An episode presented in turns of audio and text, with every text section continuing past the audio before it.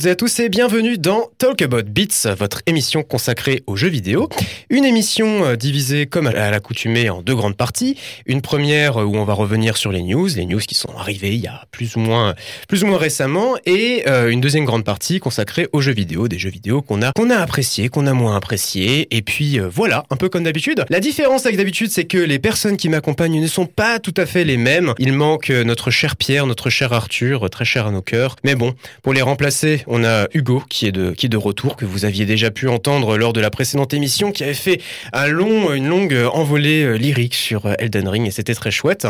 Romain est toujours là, euh, Yann est toujours là et puis voilà, bonjour messieurs, tout ça tout ça, ça va Ça va et toi? Ouais. Ça baigne franchement. Ça baigne, on a mangé des pizzas, on est en train de digérer, c'est horrible mais on va essayer de faire de notre mieux pour vous proposer une émission de qualité comme à chaque fois, il y a Romain qui se marre.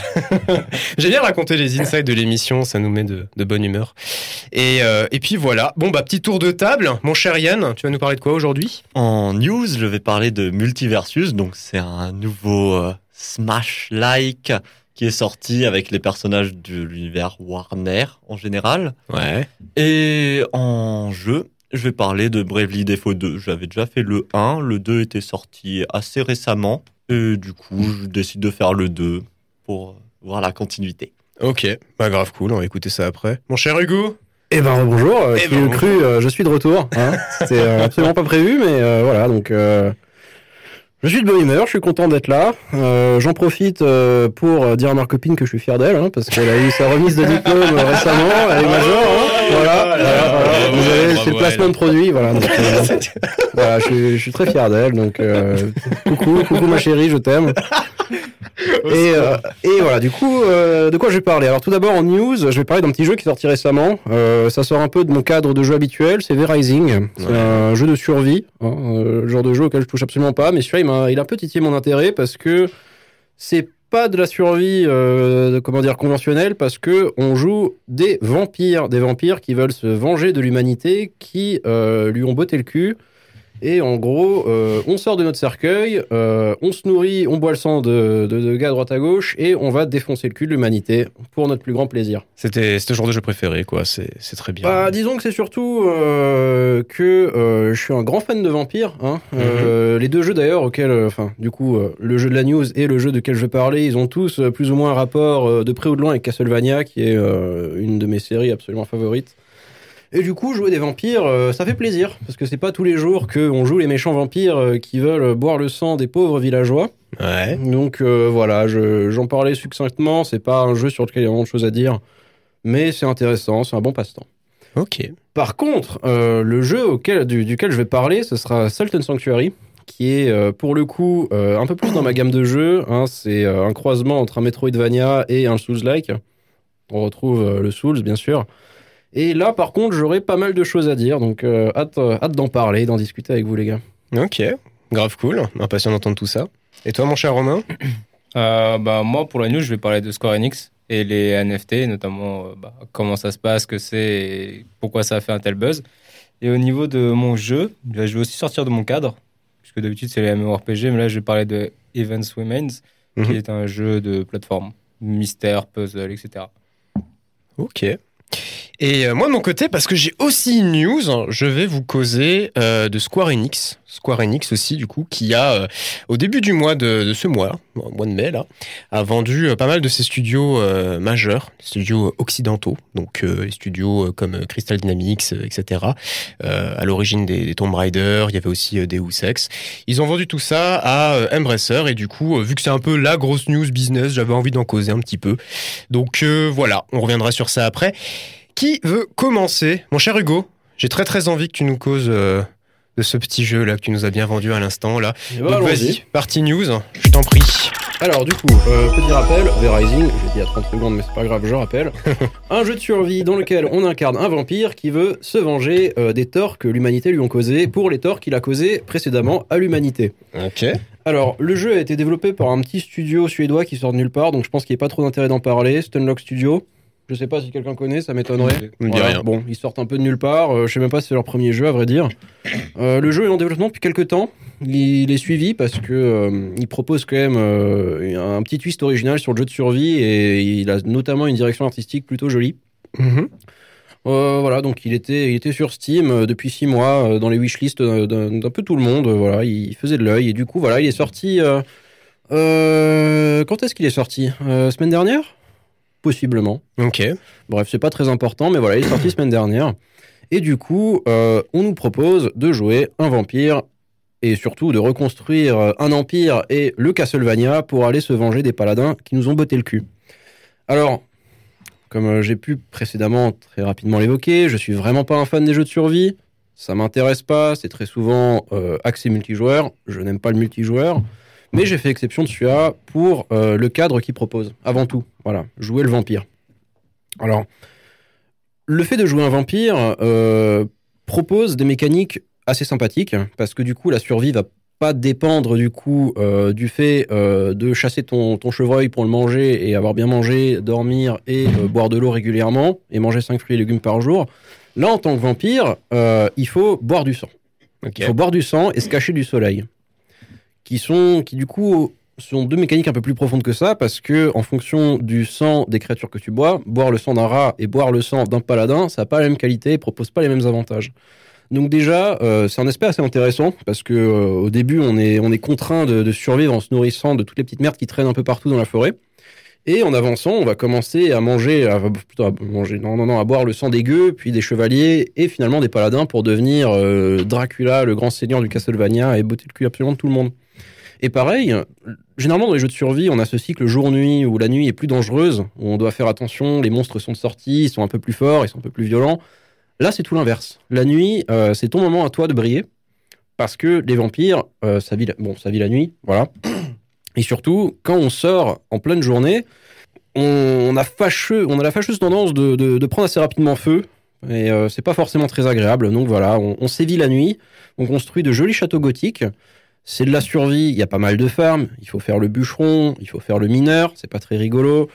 Ça m'a pas trop plu. Mais en compensation, le combat pour un jeu de survie, et surtout un jeu de survie qui vient de sortir et qui est encore en early access, est très bien polish et euh, est vraiment vraiment agréable à jouer. Mhm. Euh, donc euh, c'est de la troisième personne. Hein, un... Oh, c'est pas nécessairement isométrique, c'est difficile. Voilà, c'est une troisième personne. On peut zoomer pour avoir une caméra, une caméra plus action focus ou ressortir pour avoir une espèce de caméra RTS. Mais le, combat peut être euh, assez euh, assez sympa. Il y a pas mal de sorts qu'on débloque en mangeant des créatures un peu spéciales. Euh, on peut on peut build un personnage. euh, pas. Il y a des y a des mécaniques de RPG, ce qui rend le truc assez sympa. Et surtout, euh, en fonction du serveur sur lequel on se trouve, on peut avoir des serveurs full PVP dans lequel c'est le chaos absolu. Tout le monde se casse tout, on, a, on peut absolument rien créer. Mais c'est rigolo parce qu'on se bastonne bien la gueule. Et vu que le combat est pas dégueulasse, ça peut donner vraiment des combats assez intéressants. Ça me rappelle un peu les fight clubs organisés à l'arrache euh, des Souls. Donc voilà, c'est assez, assez fun. Bon, j'en reviens toujours aux Souls, putain, faut vraiment que je perde cette habitude.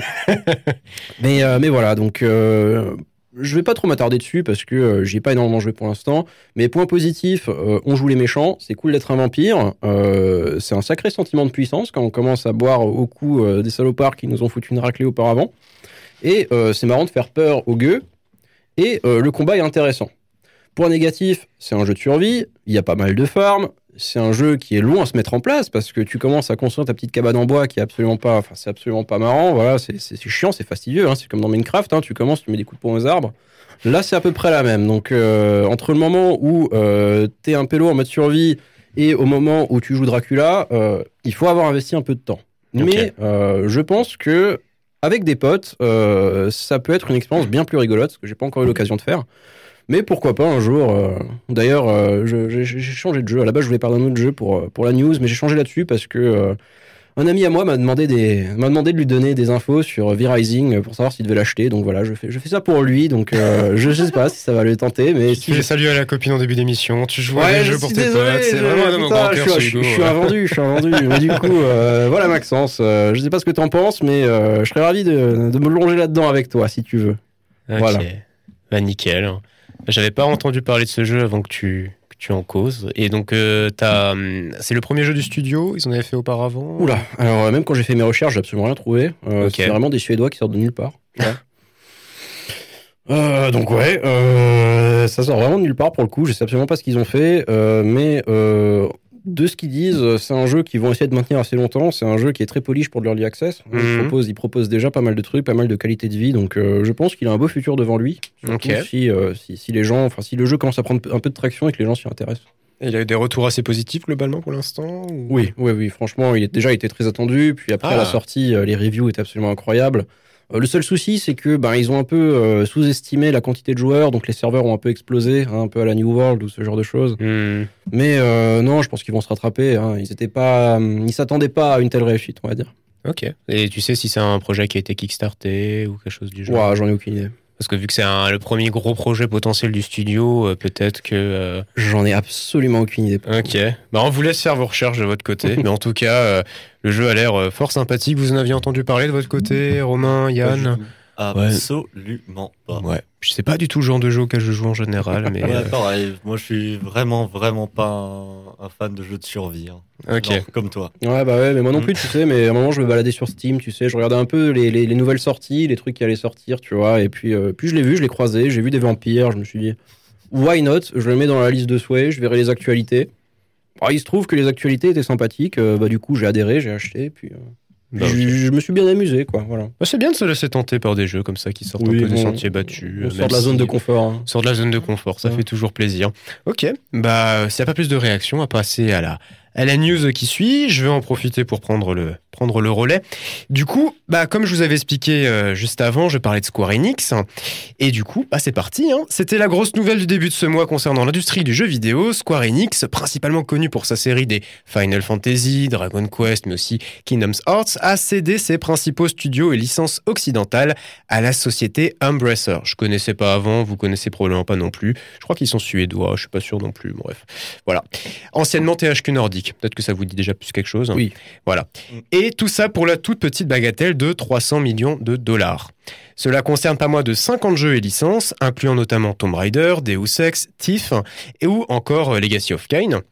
En complément, les trois studios occidentaux que sont Crystal Dynamics, Eidos Montréal et Square Enix Montréal, ce qui englobe tout de même euh, 1100 employés qui vont passer du côté d'Embracer. C'est un choix un peu étonnant, surtout pour la somme. On était habitué récemment à des chiffres un poil plus gros, comme le fameux rachat d'Activision Blizzard par Microsoft pour 70 milliards, ou encore le rachat de Bungie par Sony pour 3,6 milliards, donc on parle plutôt en milliards, quoi. Un choix qui pourrait peut-être se justifier par les récents AAA de Square, qui n'avaient pas forcément aussi bien fonctionné qu'ils le souhaitaient. Donc il y avait Marvel euh, Avenger, et dans une moindre mesure Marvel's euh, Guardian of the Galaxy, qui, qui avait quand même eu des, des retours assez corrects au niveau des, des critiques. Je crois tu fais une grimace, Hugo. euh? Là, le Marvel Avengers, euh, une bonne daube, hein. je suis désolé. Ouais. euh, sacrée merde. hein, Non, mais le Garden of the Galaxy, par contre, je crois que les retours étaient quand même assez positifs globalement, mais euh, à mon Euh, avis, ils ont pas, il n'y a pas eu assez de joueurs, euh, enfin pas eu assez de, ventes. euh. Je m'y étais intéressé un peu et euh, il propose quelques trucs intéressants, mais le jeu a quand même avoir, euh, il a quand même l'air d'avoir été réalisé avec le cul. hein. Ah ouais, à ce point? Franchement, euh, c'était pas fluide, c'était pas beau. hein, donc, euh. Ok, je sais pas, j'avais l'impression que l'humour était assez chouette globalement. Ah oui, alors par... oui, non, non faut est- différencier écriture et euh, réalisation du jeu. hein. Je Ouais. pense que c'est plutôt les développeurs qui ont merdé. pour Ok. D'accord. Mais en termes d'humour, oui, Gardien de la, Ga- Gardien de la Galaxie, euh, tip top. Hein. Bon. En tout cas, il s'était pas vendu aussi bien qu'escompté, très certainement. Après, euh, bah voilà, ça reste assez étonnant quand on sait la manne financière euh, qui est Tomb Raider. hein. On parle tout de même de 88 millions de jeux vendus, dont 38 millions pour la dernière trilogie, ou encore même les 12 millions de ventes euh, pour les deux derniers Deus Ex, hein, donc euh, Human Revolution ou Mankind Divide. Je sais pas si vous aviez fait Mankind Divide euh, assez spécial. Je crois que le jeu était même pas terminé en soi. Ouais, Hugo fait des grands oui. Ouais, ouais, ouais, je les ai bien pensé les deux. Et vrai effectivement, le deuxième manque un peu de qualité. hein. Ouais, ouais. Mais bon, il y a quand même eu 12 millions de ventes, donc euh, encore une fois, ça reste assez étonnant. Et euh, bah après, il reste tout de même des licences occidentales qui vont rester sous la houlette de Square. Hein, faut pas oublier. Hein. Il y a euh, Just Cause notamment, euh, Life is Strange ou encore le récent Outriders, ce que je vais pas trop regarder, mais en tout cas Just Cause, Life is Strange, ça, ça reste de leur côté. Et petit point amusant qui va faire une petite passerelle avec ceux dont tu vas parler après par la suite, mon cher Romain. Square Enix aurait justifié ses ventes hein, auprès de ses actionnaires en expliquant entre autres que les économies réalisées par la vente de ses studios et licences permettront de financer, je cite, le lancement de nouvelles activités avec des investissements dans des domaines incluant la blockchain, l'IA et le cloud. Ils se sont tirés une balle dans le pied gauche, après, bah, ils ont prévu, de se tirer une balle dans le pied droit, c'est génial. Mais bon, voilà. Une fois l'opération finalisée, Embracer régnera sur plus de 14 000 employés tout de même, dont 10 000 développeurs. Donc, je balance quelques chiffres pour qu'on voit un petit peu, dont 124 studios différents, avec pour sortie annoncée un nouveau Tomb Raider de Crystal Dynamics, ainsi que des AAA en préparation chez Eidos Montréal, donc les Deus Ex, qui seront développés normalement sous Unreal Engine 5. Donc un futur assez, euh, assez brillant annoncé pour Embracer. J'ai pas tout à fait compris le pourquoi du comment il y a eu cette vente du côté de Square. Doit y avoir des raisons. En tout cas, si c'est juste le fait d'investir dans la blockchain. Euh, non, non, il y en a, il y en a. Il y en a, il y en a? T'as des informations supplémentaires Ouais, en fait, ils, euh, Square Enix a décidé de plus développer le côté, euh, enfin le marché japonais, sans pour autant laisser le ah. côté, euh, enfin le marché occidental. Complètement, ouais. Parce que même dans le marché occidental, on ressent beaucoup le, enfin le, côté japonais, surtout dans les jeux nippon et tout. Donc ils préfèrent se, se développer là-dessus, notamment que le Japon est derrière la Chine et encore d'autres pays asiatiques. Donc ils veulent vraiment se remettre euh, au premier plan, quoi. Ok. Et euh, parce que ce que j'expliquais, hein, ça reste quand même assez étonnant parce que c'était des licences qui étaient tout de même assez euh, lucratives, hein, comme dit euh, Tomb Raider, etc. Bah, c'est très étonnant, 300 millions, enfin c'est rien du tout. Enfin, moi je trouve ça débile d'avoir vendu pour si peu. Bah oui. Après, c'est leur choix et ils ont peut-être pensé qu'ils veulent pas trop investir non plus dedans, mais bon, 300 millions, ils auraient pu les sortir vu comme leur jeu fonctionne et garder Tomb Raider par exemple, qui fonctionne très bien. Mm. Mais ouais, c'est un peu bizarre. Après, comment expliquer? Bah, Comme dit, ouais, ils veulent investir ça dans NFT, dans la blockchain. Donc, euh, c'est un pari un peu dangereux.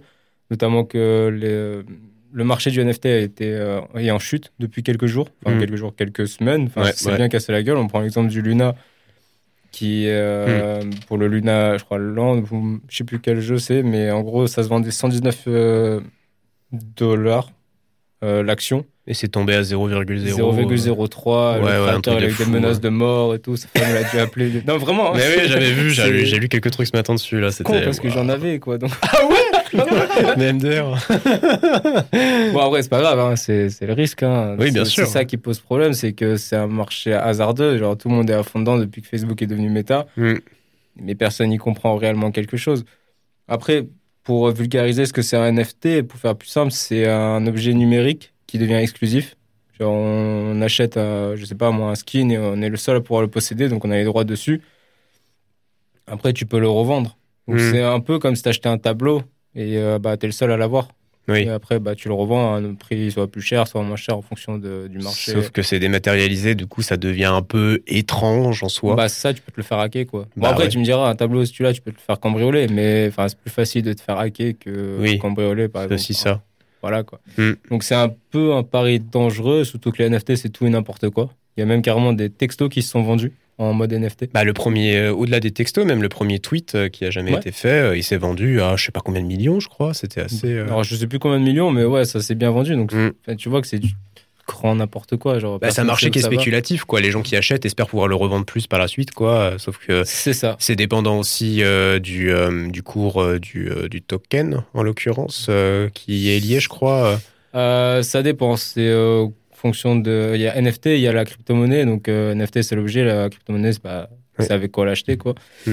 Et bah, généralement, ça varie avec. Euh, tu l'achètes soit avec du Bitcoin, soit de l'Ethereum. Mais euh, par exemple, l'Ethereum, je crois qu'il était à 4000 dollars quand la dernière fois que j'ai regardé. Le Bitcoin, il est passé à 30 000 dollars. Mmh. Donc, euh, avant que le marché chute, ben, il était à 44 000 dollars, le Bitcoin. Donc, vraiment, il y a tout qui a chuté parce qu'il y a surtout eu une entrée en bourse. Mmh. Véritablement, une entrée en bourse avec BNB, qui est une plateforme de crypto. Du coup, il y a tout qui a chuté. Littéralement, ouais, vraiment tout. Je vais prendre l'exemple du Bitcoin qui était à 44 000, maintenant il est à 30 000. Donc, Enfin, tu vois que c'est un marché très hasardeux. Mais en gros, j'ai l'impression que les gens, ils sont beaucoup basés sur le film Ready Player One où ils pensent que ça va devenir comme ça. Genre, tu peux acheter euh, avec de, de l'argent en jeu des objets dans la vraie vie. Comme il fait dans le film où, avec l'argent qu'il gagne en jeu, bah, il s'achète une maison, de l'équipement. assez stylé, ça fait rêver tout le monde. Mais enfin, il y a surtout euh, tout ce qui est partie bourse qui s'amuse beaucoup avec ça. Genre, euh, tout ce qui est côté spéculation, donc ça pose problème. Et de voir que Square Enix se lance dedans c'est un pari hasardeux, surtout que bah, tu as parlé des Castlevania, avec ce qu'ils ont sorti il n'y a pas longtemps là, pour les 30-50 de Castlevania. Oui, Konami bah a vendu, enfin, mis en ligne 14 items, euh, je sais pas, j'ai envie de dire rare ou, ou unique. Ouais, ça a Plutôt- été mis aux enchères. unique, on va dire plutôt unique, mais en vrai, c'est des trucs, c'est assez débile. Parce que ils ont vendu genre des deux minutes de jeu par-ci par-là, des extraits, genre des musiques que t'avais tout gratuit avant, et maintenant ils se sont dit, bah tiens, vas-y, au lieu de faire un Castlevania, j'ai envie d'avoir de l'argent, Hmm. je vais pigeonner mes gamers, donc c'est triste. Surtout comme tu l'as dit, Castlevania, c'est c'est une grande licence. Enfin, moi, moi, je suis fan, j'ai pas joué à tous les jeux, mais eh, Dracula, il est genre trop stylé, son histoire, elle est grave triste. Enfin, dans le Oui, jeu, et après, tu vois, tu vois, je sais pas si tu l'as vu le, sur Netflix, le manga Castlevania. Oh, j'ai regardé les deux premières saisons, mais après ça, euh, ça m'est ça m'est un peu sorti de la tête pour le coup. Regarde la Euh, troisième. Genre, elle est vraiment, elle est vra- non, mais elle est vraiment très belle, très bien animée. Et genre, tu sens que bah, c'est du Castlevania pur et dur. Donc, hmm. ça fait mal de voir euh, transformer une telle licence en te vend des objets juste parce qu'on a besoin de sous, quoi. Enfin, c'est, c'est pitoyable et j'ai peur que Square Enix fasse pareil. Genre, on va te vendre des skins euh, exclusifs, euh, tu vas l'acheter et un jour tu vas le vendre, je sais pas, tu l'achètes 20 dollars, tu le revends 50 dollars. C'est un peu le même délire avec la PS5 où il n'y a pas beaucoup d'exemplaires et en fait, t'as euh, des gens, enfin des enfoirés, désolé du mot, qui vont acheter tous les stocks et vont te le revendre plus cher. Genre, par exemple, le PS5 a été, je crois, à 400 quand elle est sortie. Les scalpers, ouais. J'ai un- je connais un gars en plus qui fait vraiment ça et te la vend à 700. Si vous en voulez d'ailleurs, euh, c'est 700 J'ai euros. pas cette- Oui, 700 euros, j'aimerais bien les avoir, effectivement. Ouais, ce serait pas Ah, mal. ça, c'est une autre question. Mais si tu veux la PS5, voilà, tu connais le prix. Et genre, et dès qu'il y en a qui sortent, ils les achètent. Ça s'est calmé Ah, un peu ouais, en ce moment. Ah, c'est classique ça. Oui, Euh, en c'est ce moment, classique. il y a une pénurie d'huile. euh, Il y a des gens, ils Oh, m'en s'achètent euh, des, des sacs remplis d'huile, euh, genre en espérant pouvoir les revendre quand ce sera la guerre civile. Alors, tu vois. Mais on en rigole, mais c'est vrai, je bosse dans un supermarché, euh, je le vois. hein. Genre, Bah c'est un truc de fou. Genre, la dernière fois, j'ai sorti une palette d'huile. Je me suis juste tourné, il y a un gars, il m'a pris un carton. Je l'ai vu partir avec un carton. j'étais en mode, Je suis en courant. Je l'ai regardé, j'ai fait par contre, tu fais quoi? Il me dit ouais, je prends le carton, il y en a 6 dedans. Je fais mec, c'est deux déjà. Donc, euh, Tranquille. On me pique mes, mes palettes, enfin mes, mes objets alors que je les ai pas encore mis en place. Genre, tu vois la folie. Ouais, ouais. Alors, NFT, c'est un peu imagine quand tu vendras des PS5 et des NFT. hein. Alors PS5, euh, déjà, j'arrive à en trouver. c'est déjà ça le plus compliqué, mais genre les NFT, enfin, c'est c'est du grand n'importe quoi. Tu regardes genre je sais pas si vous connaissez les apes, c'est genre euh, des images avec des singes. hein, on va dire c'est stylé. Oui, je trouve oui. comprends pas le, la hype autour. Justin Bieber, par exemple, bah, il a dépensé un million pour un truc comme ça. Donc tu sens qu'il y a aussi beaucoup plus de gens qui s'intéressent à ça. Et en fait, le problème avec Square Enix, c'est qu'il veut surfer sur la, bah, sur, sur la vague. Et j'ai peur qu'il se casse la figure. Parce que, encore, si tu pouvais revendre déjà des objets que toi, tu as, acheté, par exemple, à une époque, ça pourrait être intéressant. Si Steam commence à faire ça en mode, euh, bah, tous vos vieux jeux que vous n'utilisez pas, vous pouvez le revendre et on vous file des NFT, pourquoi pas? Ça pourrait être un moyen intéressant de, de faire du commerce. Mais j'ai peur que, non, ils veulent juste euh, prendre l'argent des joueurs Hmm. parce qu'en vrai, Square Enix, le président a dit en début d'année qu'une majeure partie des joueurs sont là juste pour le fun. Ce qui en même temps, euh, bah, j'ai envie de te dire, c'est la base d'un jeu vidéo. Ah, c'est le principe, ouais. Ouais, quand vous vous jouez, enfin, vous êtes là pour avoir du fun. À la base, on s'amuse. Voilà, c'est. Après, on voit. Oui, après, ça dépend du jeu. Par exemple, Elden Ring, quoi, où je me fais soulever, mais bon, bref, c'est autre chose. Ça fait partie du fun. ouais. oui, ça, c'est, oui, mais ça fait partie du fun encore. Mais après, tu as aussi euh, les play to earn. Oui. Où ça, bah, il y a beaucoup de gens qui veulent euh, récolter beaucoup d'objets euh, sur les jeux et les vendre. Et moi, j'ai vu des objets. ouais, je, connais pas, je connaissais pas trop le jeu, mais genre un truc qui valait euh, 4 Ethereum. Ça fait 16 000 dollars le truc. Enfin, C'est assez fou, ouais. c'est un truc de, de, de fou. J'ai peur coup- que Square Enix fasse ça. Quoi. Je me permets de te couper parce que j'ai l'impression qu'on a, on a débordé sur ta news un, un tantinet. Est-ce que tu avais des éléments à, à rajouter par rapport à ce que Square a pu faire, etc. euh? Bah, disons qu'ils l'ont annoncé en début d'année, qu'ils allaient euh, s'intéresser sur euh, la méta, notamment avec le Play to Earn. Donc, c'est pas vraiment étonnant qu'ils fassent ça, mais c'est juste la somme. Et ils ont- j'ai- moi, j'ai peur que les joueurs, bah, ils sont pas à fond dedans. Et surtout que le principe Oui. des NFT, c'est que c'est nous qui décidons en gros Oui. si ça, ça a une valeur ou Oui, pas. bah oui. Donc, ça, c'est quand même un pouvoir pour nous. Mais on- franchement, ils vont nous le mettre à l'envers à un moment donné. Parce que moi, c'est ça globalement, pour prendre un peu de recul sur les choses, euh, que je comprends pas trop, c'est que euh, toutes les fois où j'ai pu lire des news où- il y a euh, X ou Y euh, boîte de dev ou boîte, euh, enfin bref, liée aux jeux vidéo, qui se dit tiens, vas-y, on va, on va se lancer dans la blockchain, on va se lancer dans ce que tu veux, les NFT, bah il y a une levée de bouclier telle que euh, bah ça arrive assez régulièrement qu'en fait, bah les, les, les comment dire, les, les gens qui sont derrière ça en fait rebroussent chemin et se disent bah non, non, non, on se calme face à la, à la à la, à la haine populaire. Alors, oh, ok, d'accord, on se calme. Mais j'avais pris, j'avais noté deux trois trucs. Hein. Il y avait, il y avait Ubisoft qui avait, qui avait tenté avec euh, Ghost Recon Breakpoint notamment, euh, avec des objets cosmétiques. Ouais, ils ont abusé aussi. 400 000 dollars euh, un objet. On est des joueurs, on n'est pas non, mais c'est des entreprises ou. Il y avait, il y avait Peter Molineux qui avait tenté quelque chose. Donc Peter Molineux, c'est pour ceux qui ne savent pas, c'est c'est Fable, c'est c'est mhm. Populous, etc.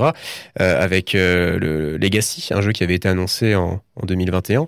Et euh, bref, ouais, il y, en a, il y en a pas mal, il y en a pas mal. Ouais, bah comme dit Square Enix, il y avait, il y avait Konami vu qu'on avait cité pour Castlevania, euh, il y avait euh, les développeurs de Stalker 2, et quasiment, ouais, à chaque fois, bah ça, ça, ça se finit en mode bon, d'accord, on a fait de la merde, tout le monde ira, bon stop.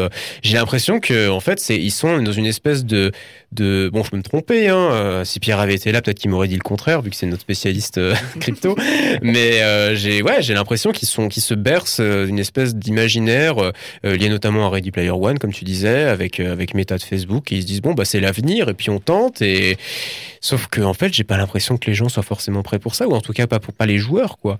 Mm. Bah, en, fait, les joueurs sont pas prêts parce qu'ils ont l'impression qu'on va se faire plumer qu'ils ont raison. Littéralement, enfin moi c'est l'impression que j'ai, genre on va se faire plumer alors que bah, on a connu les, les loot box avant ça. Ils veulent nous faire la loot box 2.0. C'est exactement déjà, Les joueurs allaient déjà euh, sur le tout much de loot box avant mm. ça. J'ai envie de dire, c'est logique. Mm. C'est ça. Bah, déjà ça c'est la première raison. La deuxième c'est que bah, c'est la hype. Tout le monde veut se lancer dessus en pensant que ça va marcher direct, mais genre c'est pas bien préparé.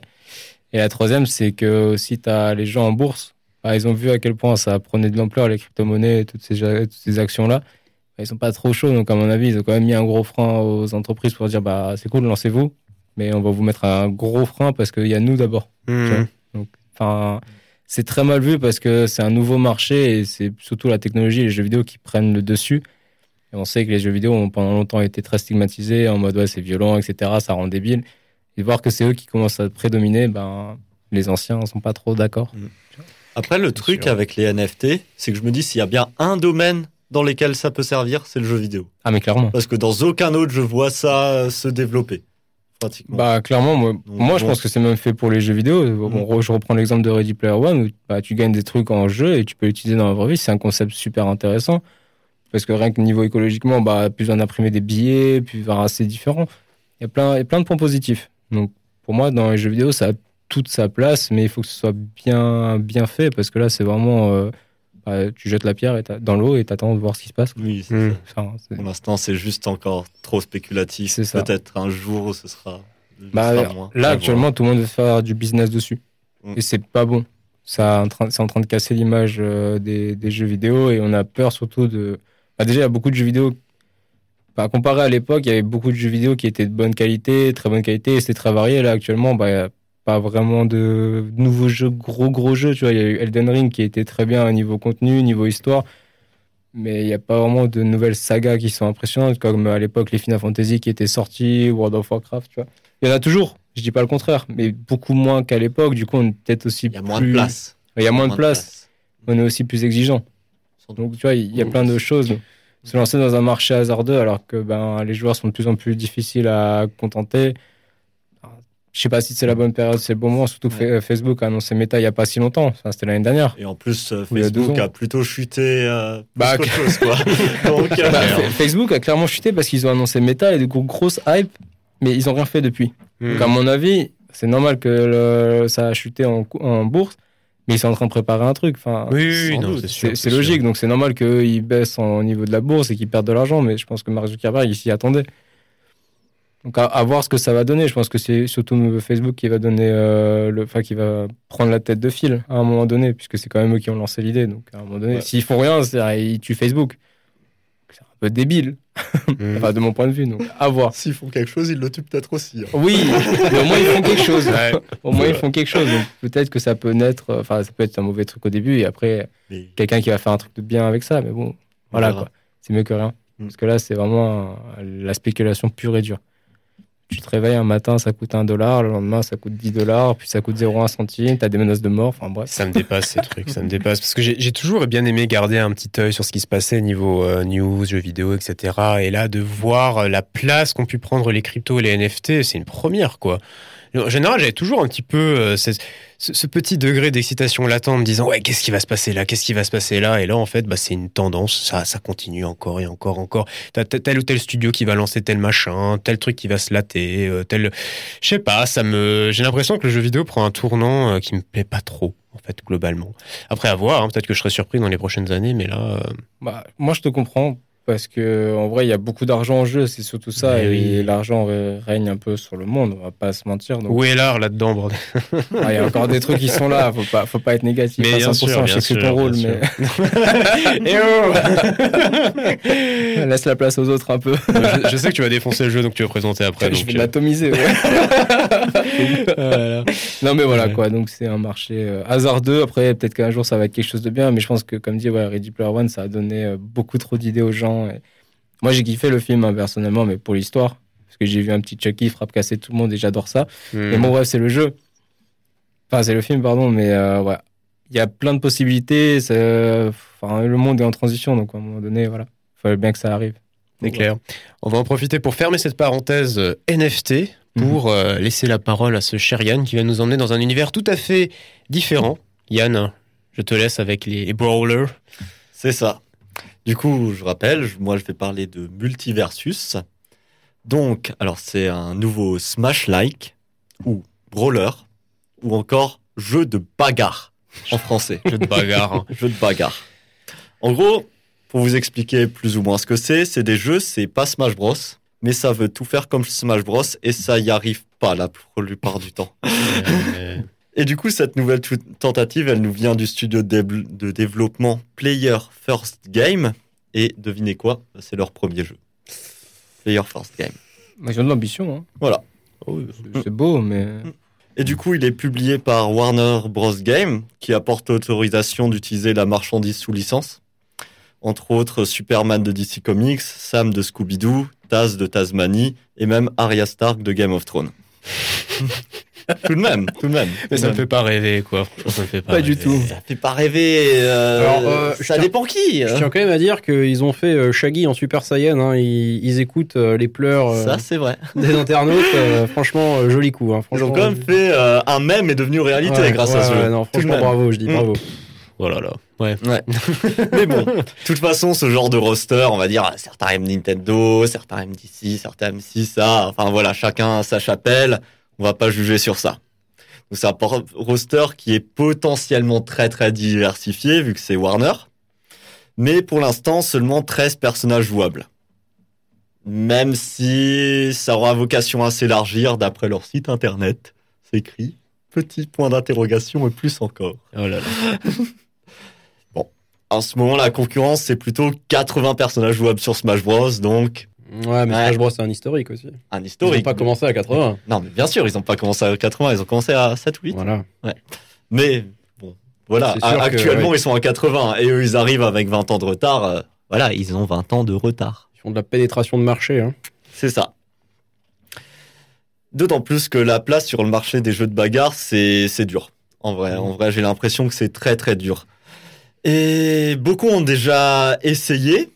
Et il y a eu seulement quelques petits succès sur ce marché, comme par exemple Brawlhalla ou Rival of Ether. Mais aucun énorme projet ambitieux n'a réussi à, vraiment ébranler le rouleau compresseur Smash Bros. Enfin, c'est pour l'instant, on a vraiment l'impression qu'il n'y a que qui existent et des petits projets à côté qui sont joués pratiquement que par des gens qui jouent déjà à Smash Bros. Et que plus le jeu ressemble à Smash Bros, plus ils sont contents. Hmm. Donc euh, voilà. Il y en a même qui ont été un peu vus comme des blagues, comme euh, Nickelodeon, All Star Brawler, je confirme qui malgré que j'imagine certaines qualités comme jeu en soi, hein, genre, on va pas cracher sur les développeurs, ils ont fait de leur mieux. Il y a beaucoup de gens qui ont quand même plus vu ça comme une blague et ça fait plus rire surtout des joueurs de Smash Bros qui jouent au jeu, mais même il y a eu des tournois organisés sur ce jeu, mais tu sentais que c'était pas très sérieux. Enfin bref, de toute façon, ce sera dur de juger parce que un, un brawler, jeu de bagarre, je rappelle, sans l'avoir testé, c'est compliqué d'en parler. Moi, pour le coup, le jeu, il- je crois qu'il est en bêta en ce moment ou alpha. Euh, je sais pas, moi j'ai que- juste vu l'annonce récemment. Donc, Ouais. euh, mais moi j'ai pas pu y jouer. Et en vrai, le plus important dans ce style de jeu, bah, c'est manette en main, comment comment on se sent? Et ça, ça on peut pas dire. Donc bon, je sais pas ce que vous vous en pensez, c'est ce qui vous hype un peu, parce que quand même, Warner, c'est pas une euh, une licence à la con, j'ai envie de dire non plus. Et puis ça a l'air pas si mal quand tu regardes comparé aux autres euh, Mm. projets du même genre. Bah Hugo, euh, Mm. si t'as envie, Allez-y. de- parce que j'ai vu que quand Bra... euh, Brolala, c'est ça je Non, Rivals of Aether. Ah, c'est Rivals of ouais, du coup. Ok. celui-là, j'avais énormément aimé, mais bon, euh, moi dans mon cœur, c'est surtout Shrek Super Slam, les anciens connaissent GameCube. Donc si jamais euh, on nous sort un petit Shrek, euh, moi, je- moi, moi, Ouais. je- moi, je m'y mets hein, professionnellement. hein. Toi, avec un roster de Shrek. Ah, il me faut Shrek. Ah, il me faut Shrek. C'est vrai, c'est vrai. C'est- Ça me hyperait un petit peu aussi. Sh- Shrek ou la mort. hein. Moi, ça me questionne pas mal tout de même parce que le genre du brawler, bah, si ce n'est Smash, euh, j'en ai jamais tâté aucun. Hein. Mais, euh, mais Smash, en fait, bah ouais, c'est ça, quoi. C'est l'enfance d'un peu tout le monde, hein, je pense. C'est l'un des éléments euh, qui pourrait potentiellement dire que voilà, il y a Smash et il y a le reste, quoi. C'est l'enfance de tout le monde. Tout le monde a déjà rencontré l'un des personnages de, de, Smash, l'un des personnages de Nintendo, tout simplement. Et, et après, au-delà de ça, bah, il y a la qualité. Il y a la qualité inhérente des Smash. Donc, c'est pour, pour moi, c'est- c'est l'argument qui fait que c'est euh, c'est quasiment indépass- indépassable, en fait. C'est un horizon indépassable. Et euh, j'aimerais bien, en fait, j'aimerais bien, peut-être, euh, je sais pas, faire un bon. Peut-être que ça a déjà été fait. Bah, justement, j'ai pas fait bien mes recherches, mais euh, Brolala, par exemple. C'est quoi les personnages de Brolala, du coup Oh, c'est des trucs qui sortent de nulle part. C'est des hein. trucs qui sortent de nulle part. improvisé, Personnages c'est- originaux. ouais, C'est du, Des free-to-play en plus. hein. Et ça n'a pas fonctionné du tout, du coup? Si, ça a marché. C'est free-to-play. hein. Donc, déjà, c'est un forcément- argument. ouais. Donc forcément, voilà. 20 il y a- millions, 20 millions quand même de, de téléchargements. Ah bah voilà. tu vois. Ok. Pour un free-to-play, c'est pas non plus insensé, mais avoir plutôt le nombre de joueurs actifs Mm. aujourd'hui, C'est mais pertinent. ouais. tout de même, même, 20 millions de téléchargements. Ok. Après avoir, euh, je sais pas ce qu'il en est pour le jeu actuellement, euh, s'ils ont réussi à, à avoir les recettes escomptées, etc. Mais ouais, je sais pas. Je sais pas en fait si euh, c'est vraiment possible de, de, de capitaliser sur euh, l'idée de Smash, de, de reprendre des univers, etc. En tout cas, moi, ça me fait pas envie. Après, est-ce que je suis public cible pour ça? Je pense pas non plus forcément, mais euh, je sais pas. À chaque fois que je j'ai regardé le trailer là de, ton le jeu dont tu parles là et je oh, je sais pas, ça me donne pas envie. Alors bon, pour certains trailers euh, d'introduction de, de personnages Smash, euh, bon, il y a parfois, bon, c'est très personnel, mais il y a un côté cringe latent par certains aspects, même si globalement c'est quand même assez classe. Mais, euh, mais bon, là, à ce point, quoi, je sais pas, j'étais en mode, mais. je- Genre, quand tu, comment tu commences à te dire que même ton toi de, euh, de 7 ans, tu vois, genre 7 ans et demi, qui est hypé partout, peut-être qu'il aurait pas été qui, plus hypé que ça. Bah, en genre, fait, je sais pas, en fait, à qui ça s'adresse véritablement, ça me fait un peu. bah, d- déjà de base, je pense que voilà, nous, notre univers, c'est Nintendo. Oui, On le sait. avant tout. On oui. aime Smash, logique. Plus, Smash c'est le meilleur, donc encore plus logique. Mais euh, je pense les gens qui adorent l'univers Warner, pourquoi pas, même si actuellement, je sais pas, dans le sens où autant il y a une cohérence visuelle dans Smash Bros, parce qu'il y a une cohérence euh, dans l'univers euh, de Nintendo visuel. Tout de même, genre voir Mars affronter Mario, ça reste quand même des univers qui sont toujours vachement colorés, qui sont toujours vachement ouais, je sais pas comment dire exactement, alors que les Looney Tunes qui vont affronter Batman, je trouve que c'est Mais pire c'est que ça. Sephiroth Mario, largement Mais c'est ça. encore. Mais c'est ça, Et encore Sephiroth, c'est un peu une anomalie, quoi. Genre. Euh, Moi, c'est c'est le rêve d'un d'un gamin qui a consommé je sais pas quoi, tu vois, genre en mode. Et, et puis il y a Taz, et puis il affronte Batman, et là d'un coup, bah il y a Scooby-Doo qui sera. je ne peux pas concevoir ça, ça ne marche ça peut être pas. marrant. Après, ça, marche peut pas. être marrant. Ça peut être marrant. Ça peut être marrant parce qu'on regarde en vrai dans, dans Smash, c'est un peu la même chose tout de même. Bah peut-être, ouais, effectivement, oui, d'accord. Il y a Mario des jeux qui sont des jeux pour euh, personnes qui ont 16 ans. Enfin, enfin, Ouais. je sais pas. pas euh, du coup, euh, Joker, Persona, c'est plutôt un public euh. Un poil Ouais, plus âgé, euh, euh, oui. adolescent, Ouais. on va dire. Euh, alors que bon, euh, il y a- il y, a clairement des jeux où c'est des publics bien plus jeunes, Hmm. de jeux qui sont présentés, et ça pose pas tant de problèmes. Même d'époque, qui enfin, Duck Hunt, c'était euh, Oui. c'était 3 pixels, quoi. Hmm. Donc bon, euh, voir les Looney Tunes, euh, ça me choque pas plus que voir Duck Hunt, en fait, en soi. Ouais, mais tu vois, genre à ce compte-là, euh, ce qui m'amuserait par exemple, c'est qu'il y ait, là je pense que ça pourrait me plaire, Mm. c'est qu'il y ait un jeu, genre un brawler full Looney Tunes. Là, ça me ferait kiffer, tu vois. Genre de contrôler Taz qui, qui combat euh, Bugs Bunny et d'un coup t'as Donald Duck qui se ramène et machin. Mickey Mouse, là, genre euh, le Big Boss qui serait l'équivalent du Mario euh, pour les Smash. Genre, en fait, tu me parles de ça, je me dis, ok, je suis curieux, vas-y, emmenez-moi dans votre délire. Mais Batman qui, qui débarque là-dedans, mais juste non, en fait. Moi, juste c'était vraiment Arya Stark qui m'a fait euh, genre ça. c'est- Qu'est-ce que ça fout là, quoi Je t'avoue qu'il m'a fallu quelques secondes hein, pour réaliser le truc qui se passait devant l'écran là. J'étais là, putain, mais de quoi? Arya Stark. Bah, surtout que là, ça. Encore. C'est un film. C'est ça qui est le plus bizarre. Du coup, son visuel, il est forcément cringe de base. Ouais, enfin, cringe, ouais. je sais pas si c'est le bon mot. Décalé en tout cas. Mais ouais. voilà, je- c'est pas la Arya Stark qu'on connaît, quoi, Mm. des films. Hmm. Du coup, c'est pas celle dont on est fan, c'est pas le visuel qui nous tape. Pas comme quand on voit Bowser. Bowser, lui, on le connaît, ça a toujours été le même, plus ou moins. Ouais, et puis Mm. ce que, ce que je pense aussi, tu vois, c'est que pour moi, le, côté vraiment chouette avec les Smash, on va tous être d'accord là-dessus, c'est que c'est un hommage aux jeux vidéo. On reprend pas forcément juste les personnages, mais on prend les musiques, on prend les univers, on, se base sur des stages qui font référence à des, à des, des moments emblématiques des jeux, machin bidule. D'où tu trouves ça dans les autres brawlers, quoi. C'est pour ça que je reviens sur Ouais. mon idée des Looney Tunes. Imagine, genre, t'as les, genre, j'insiste vraiment, t'as les personnages, t'as les, t'as les musiques qu'on a déjà entendues, t'as les bruitages des Looney Tunes. On reprend le côté un peu, un peu cartoon, un peu rigolo. Euh, tu te bases sur des stages qui font référence à certains épisodes, machin, ou genre, pour, t'as des petites références pour les fans hardcore de trucs de bidule.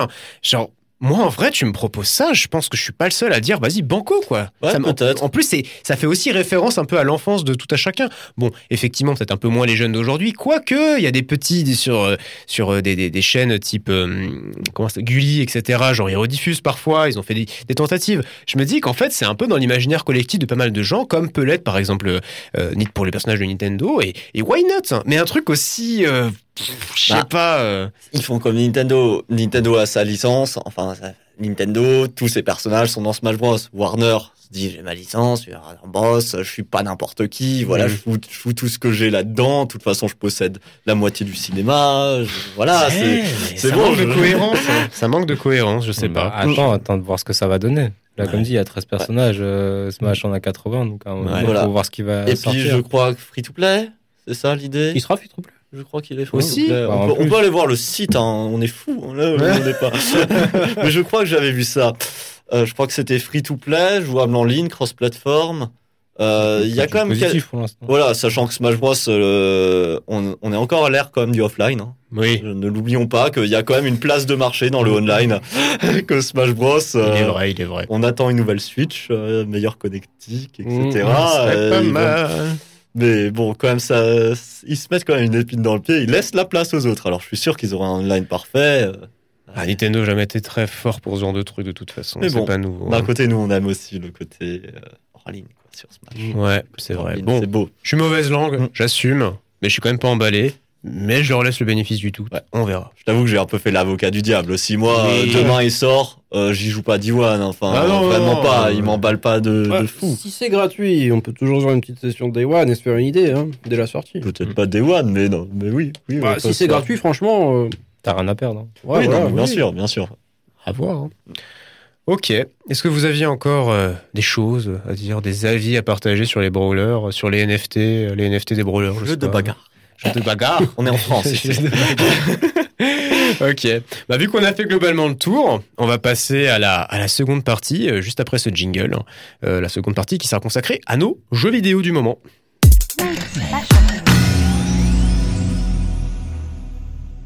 Et on est de retour pour la deuxième partie de l'émission, cette fois-ci consacrée aux jeux vidéo. Des jeux qu'on a fait il y a plus ou moins récemment, qu'on a plus ou moins appréciés. Et comme à l'accoutumée, je vais euh, commencer. Alors de mon côté, vous le savez euh, peut-être déjà, je vous en ai parlé avant, je vais causer de, Ratchet et Clank, euh, une série qui est très très très très chère à mon cœur, plus particulièrement le tout premier opus. Alors déjà, pour commencer, Ratchet et Clank, si je vous dis, euh, si je vous dis ce petit nom, ça vous dit quelque chose? Vous avez eu une petite expérience avec la série, au moins théorique? Il y a Vol. Yavol Gladiator, le meilleur. Gladiator? Ah, c'est pas le plus apprécié en général. Mon préféré. c'est le quatrième, du coup, euh, en l'occurrence. Et euh, vous autres, euh, Romain Euh, moi, non, parce que comme euh, je te l'ai dit avant, il y avait aussi les Jack and Daxter qui existaient en parallèle. Ouais. Et j'ai pu euh, jouer à ces jeux-là. Mais ouais, je connais Ratchet Clank. C'est assez... bah, de ce que j'avais vu, ça avait l'air assez intéressant. Mais ouais, petit coup de cœur pour Jack and Daxter. Ouais, je comprends. Je comprends. Je les ai tous faits sauf le X. euh, Ils étaient très chauds. que ça avait l'air pourri, mais genre. Euh, le- ah, Skip, il est pas si mauvais Ah ouais que, que ça non plus. euh. le jeu de course. Un ouais, ils ont, ils ont pris un, un virage hein, dans la série. euh. ils, ont, ils ont drifté, je sais pas, ils ont tenté Bah, des trucs. je crois qu'ils sont basés sur le 2 dans la, avec la course que tu fais avec Daxter et tout. Ils se sont dit, ouais, peut-être. Euh, ouais, des courses. alors c'était dans le 2, oui, effectivement, tu avais des courses. C'est dans le 3 surtout que ça s'était pas mal généralisé. Mais bon, comme dit, euh, c'est une, autre série. Euh, Peut-être On que tu nous parleras d'un Jack and Dexter, un de ces quatre. En tout cas, moi j'aime beaucoup cette série. hein. Quand tu veux. hein. Surtout le 1. Et toi, Yann, Oh t'avais eu. euh, oh, le 1, il est bien. Shut up. Shut up. Mais non Bref, on en parlera un autre C'est jour. la plus pure tradition des, des collectomatons de l'époque. Moi, je suis très content. Yann Chut. T'avais eu. euh, Bah, moi, mon expérience de ce jeu, c'est te voir jouer sur la téloche. Ouais. Voilà, c'est tout. Bah, euh, c'est- l'une des meilleures expériences de coloc que j'ai eues. hein. Pouvoir jouer moi, mais- et, faire mon, mon lore master pendant des heures, il en pouvait plus. Grave, je te jure. Ah ouais, non, mais de toute façon, tout ce que je vais dire là, tu l'as déjà entendu de toute façon. Oh, bon, c'est bon. hein, ça, Du coup, on va, on va re- rebondir de nouveau sur, euh, sur ce que je voulais dire avant, c'est-à-dire euh, le tout premier Ratchet Clank. Donc le premier Ratchet Clank est sorti en, en 2002 sur euh, PS2. Euh, il avait été développé, euh, comme les suivants d'ailleurs, par Insomniac Games et édité par, par Sony. Voilà. Et du coup, bah, pour la petite histoire, on va déjà revenir sur qu'est-ce que c'est Ratchet Clank, etc.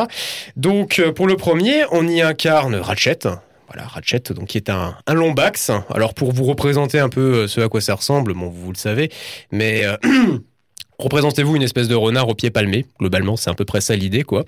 Et, euh, en fait, Ratchet, c'est euh, le résident de la planète euh, Veldin. Voilà. Petite planète euh, paumée dans la galaxie de, de Solana, si je me trompe pas. Et en fait, euh, bah, Ratchet, euh, qui c'est bah, C'est un mécano. Un mécano qui s'ennuie pas mal dans sa petite vie et qui a souvent la tête un peu dans les étoiles. Il a envie de voyage, il a envie de d'explorer les confins du système solaire et c'est pour ça qu'il a construit qu'il a construit un vaisseau sauf que bah, malheureusement il lui manque la pièce maîtresse pour finaliser son vaisseau et c'est là qu'intervient Clank. Donc Clank c'est un petit robot qui se crache sur la planète de, de Ratchet hein, alors qu'il est en train de réparer son petit vaisseau. Du coup Ratchet euh, bon bah, il va aller voir Clank et en fait euh, bah, Clank lui son objectif bah, c'est littéralement de sauver la, la galaxie tout entière qui d'après lui serait euh, sur le point de bah, de- d'être littéralement annihilé par le cher président Drake, une espèce de représentation parfaite du capitaliste des capitalisme des temps modernes qui est avide de pognon, de pouvoir, etc., etc. Et donc, du coup, il décide, Ratchet décide de rejoindre Clank dans cette merveilleuse aventure parce que, bah, justement, Clank euh, lui permet euh, de, euh, d'activer son, vaisseau spatial. Donc, du coup, Ratchet est en mode, ah bah, c'est cool, je vais pouvoir me promener aux confins de la galaxie et euh, pourquoi pas en passant euh, la sauver. Voilà. Donc, ça, c'est plus ou moins le, le plot. Et euh, bah, c'est euh, cette chère petite ribambelle de personnages nous emmène euh, au, caf- aux confins de, du coup de la galaxie de Solana. Euh, au total, je crois qu'il y a à peu près une, une quinzaine d'environnements qu'on peut visiter. Euh, ça passe de planètes, euh, planètes luxuriantes à des planètes complètement gorgées par par les radiations, par la pollution. On arrive dans des stations spatiales, etc. Les environnements sont très variés. C'est très chouette. Pour le gameplay, pour ceux qui ne voient pas trop de quoi je parle, c'est dans la plus pure tradition des, des action, des platformer action euh, qui, se faisait à l'époque euh, sur PS2. Donc voilà, il y a des phases de combat, il y a des phases de plateforme, c'est chouette. Euh, au niveau du gameplay, euh, Clank joue un, grand rôle hein, dans le sens où euh, il n'est pas juste là pour, pour faire joli, hein, il est constamment sur notre dos et on va débloquer des gadgets au fur et à mesure pour pouvoir euh, euh, approcher les différentes phases de plateforme. Donc par exemple le tout premier qu'on débloque, euh, sitôt arrivé sur la troisième planète, c'est l'hélipack qui nous permet d'aller un peu plus un peu plus haut, voilà, un peu plus loin aussi, etc. Euh, on en aura d'autres par la suite qui nous permettent d'aller plus vite sous l'eau, machin bidule. On chope pas mal de gadgets aussi euh, sur notre chemin, dont le fameux swing shot, qui est le, premier gadget euh, que, que l'on chope, qui nous permet de, de se balancer en fait euh, dans les airs euh, de plateforme en plateforme. Euh, la série des Ratchet, elle est connue pour quoi aussi? Elle est connue pour ses pour ses armes. C'est avant tout ça euh, le, sel de la série, des armes tout aussi loufoques les unes que les autres. Hein. Alors il y a les y a les basiques, hein. par exemple le plasmomitraille qui est l'équivalent d'une mitraillette, le pyro-lanceur, donc ça c'est le lance-flamme, et des armes un peu plus exotiques. Par exemple, euh, il y a une arme qui, euh, qui lâche des petits robots sur le sol qui vont attaquer les ennemis. Euh, une arme qui, euh, comment dire, euh, c'est une espèce de, euh, c'est un point en fait euh, avec lequel on frappe nos ennemis, mais qui est d'une espèce d'hélice. Donc ça envoie les ennemis à des kilomètres.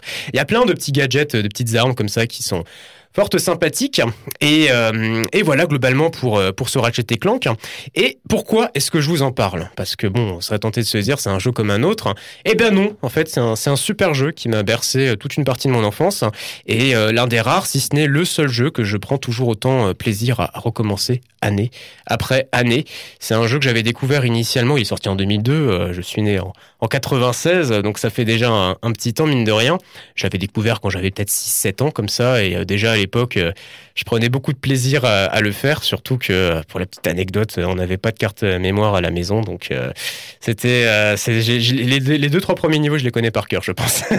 je jouais une heure par jour. Après, mes parents étaient pas contents, et putain ouais, Dieu sait que Dieu sait que je l'ai recommencé. Et, euh, et puis par la suite, je l'ai terminé à 100%, une fois, deux fois, trois fois. J'ai tenté des trucs de speedrun dessus. J'ai, je, le connais par cœur. C'est juste insupportable. Et, récemment, je me le suis encore lancé. J'ai encore découvert des trucs, encore des petites spécificités. Euh, c'est vraiment, euh, vraiment un opus qui, pour moi, a de, très, très grande qualité. C'est euh, parce que c'est ça en fait. Euh, il, est classique dans son approche, mais il a plein de, très très bonnes idées qui sont disséminées euh, à droite à gauche. Déjà au niveau du, gameplay, quoi, c'est c'est assez basique en apparence, mais en fait, il a il y, a une marge de manœuvre pour faire des trucs absolument dingues, notamment au niveau du speedrun qui qui rendent le jeu juste trop chouette, quoi. Il y a plein de plein d'armes encore une fois que j'avais dit qui sont sont très différentes.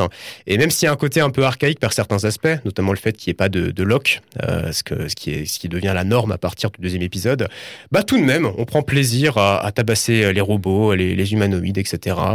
La soundtrack est incroyable, c'est un espèce de mélange de hip-hop comme ça, vraiment chouette.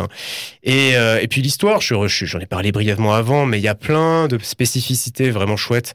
C'est une histoire euh, qui est très mature, on pourrait s'attendre à quelque chose d'assez basique avec un héros qui veut sauver la galaxie, mais en fait, euh, c'est juste un gars euh, comme un autre, euh, un peu doué de ses mains, mais qui qui a envie de se faire plaisir, qui a envie de voyager et qui, en passant, bah, parce que ça lui tombe comme ça, bah, il sauve la galaxie tout entière. Il avait rien demandé initialement et et ouais, c'est une espèce d'anti-héros vraiment très chouette. Hein. J'avais beaucoup aimé cette approche déjà à l'époque et même encore plus aujourd'hui. Je trouve que ça détonne pas mal par rapport à ce qui se faisait à l'époque.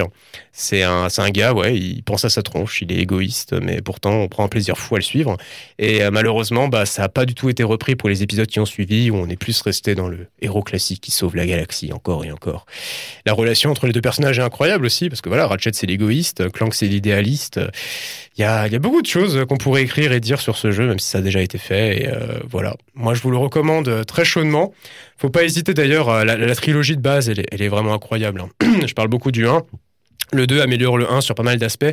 Euh, le troisième était très différent. Ils ont délaissé le côté plateforme pour plus se tourner, euh, ouais, le côté plateforme pour plus tourner vers l'action. Gladiator dont tu parlais euh, avant Hugo, là pour le coup c'est full action. Mhm. Il est plaisant par certains aspects, mais pour le coup c'est pas le Ratchet Clank qu'on avait connu initialement. Et mais même si je l'ai beaucoup aimé, je les ai tous faits de façon quasiment, sauf le, le, Rift Apart, le tout dernier qui est sorti sur PS5 il y a, il y a quelques années.